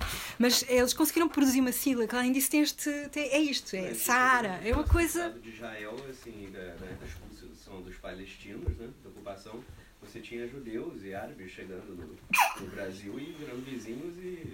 Ah, sim, claro, claro, claro. Sim, sim, sem dúvida. Não, mas a coisa de haver um Saara que corporiza isso, não é? E, e, e a sigla. Uh, querer dizer isso no centro do Rio de Janeiro é uma coisa extraordinária. Como é que é? Baratíssimo. Pois é, exatamente. Para quem tem euro, então.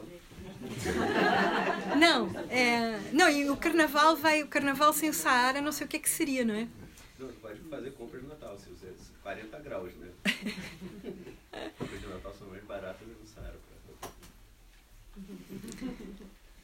Pronto. Então, muito obrigada muito a todos. E...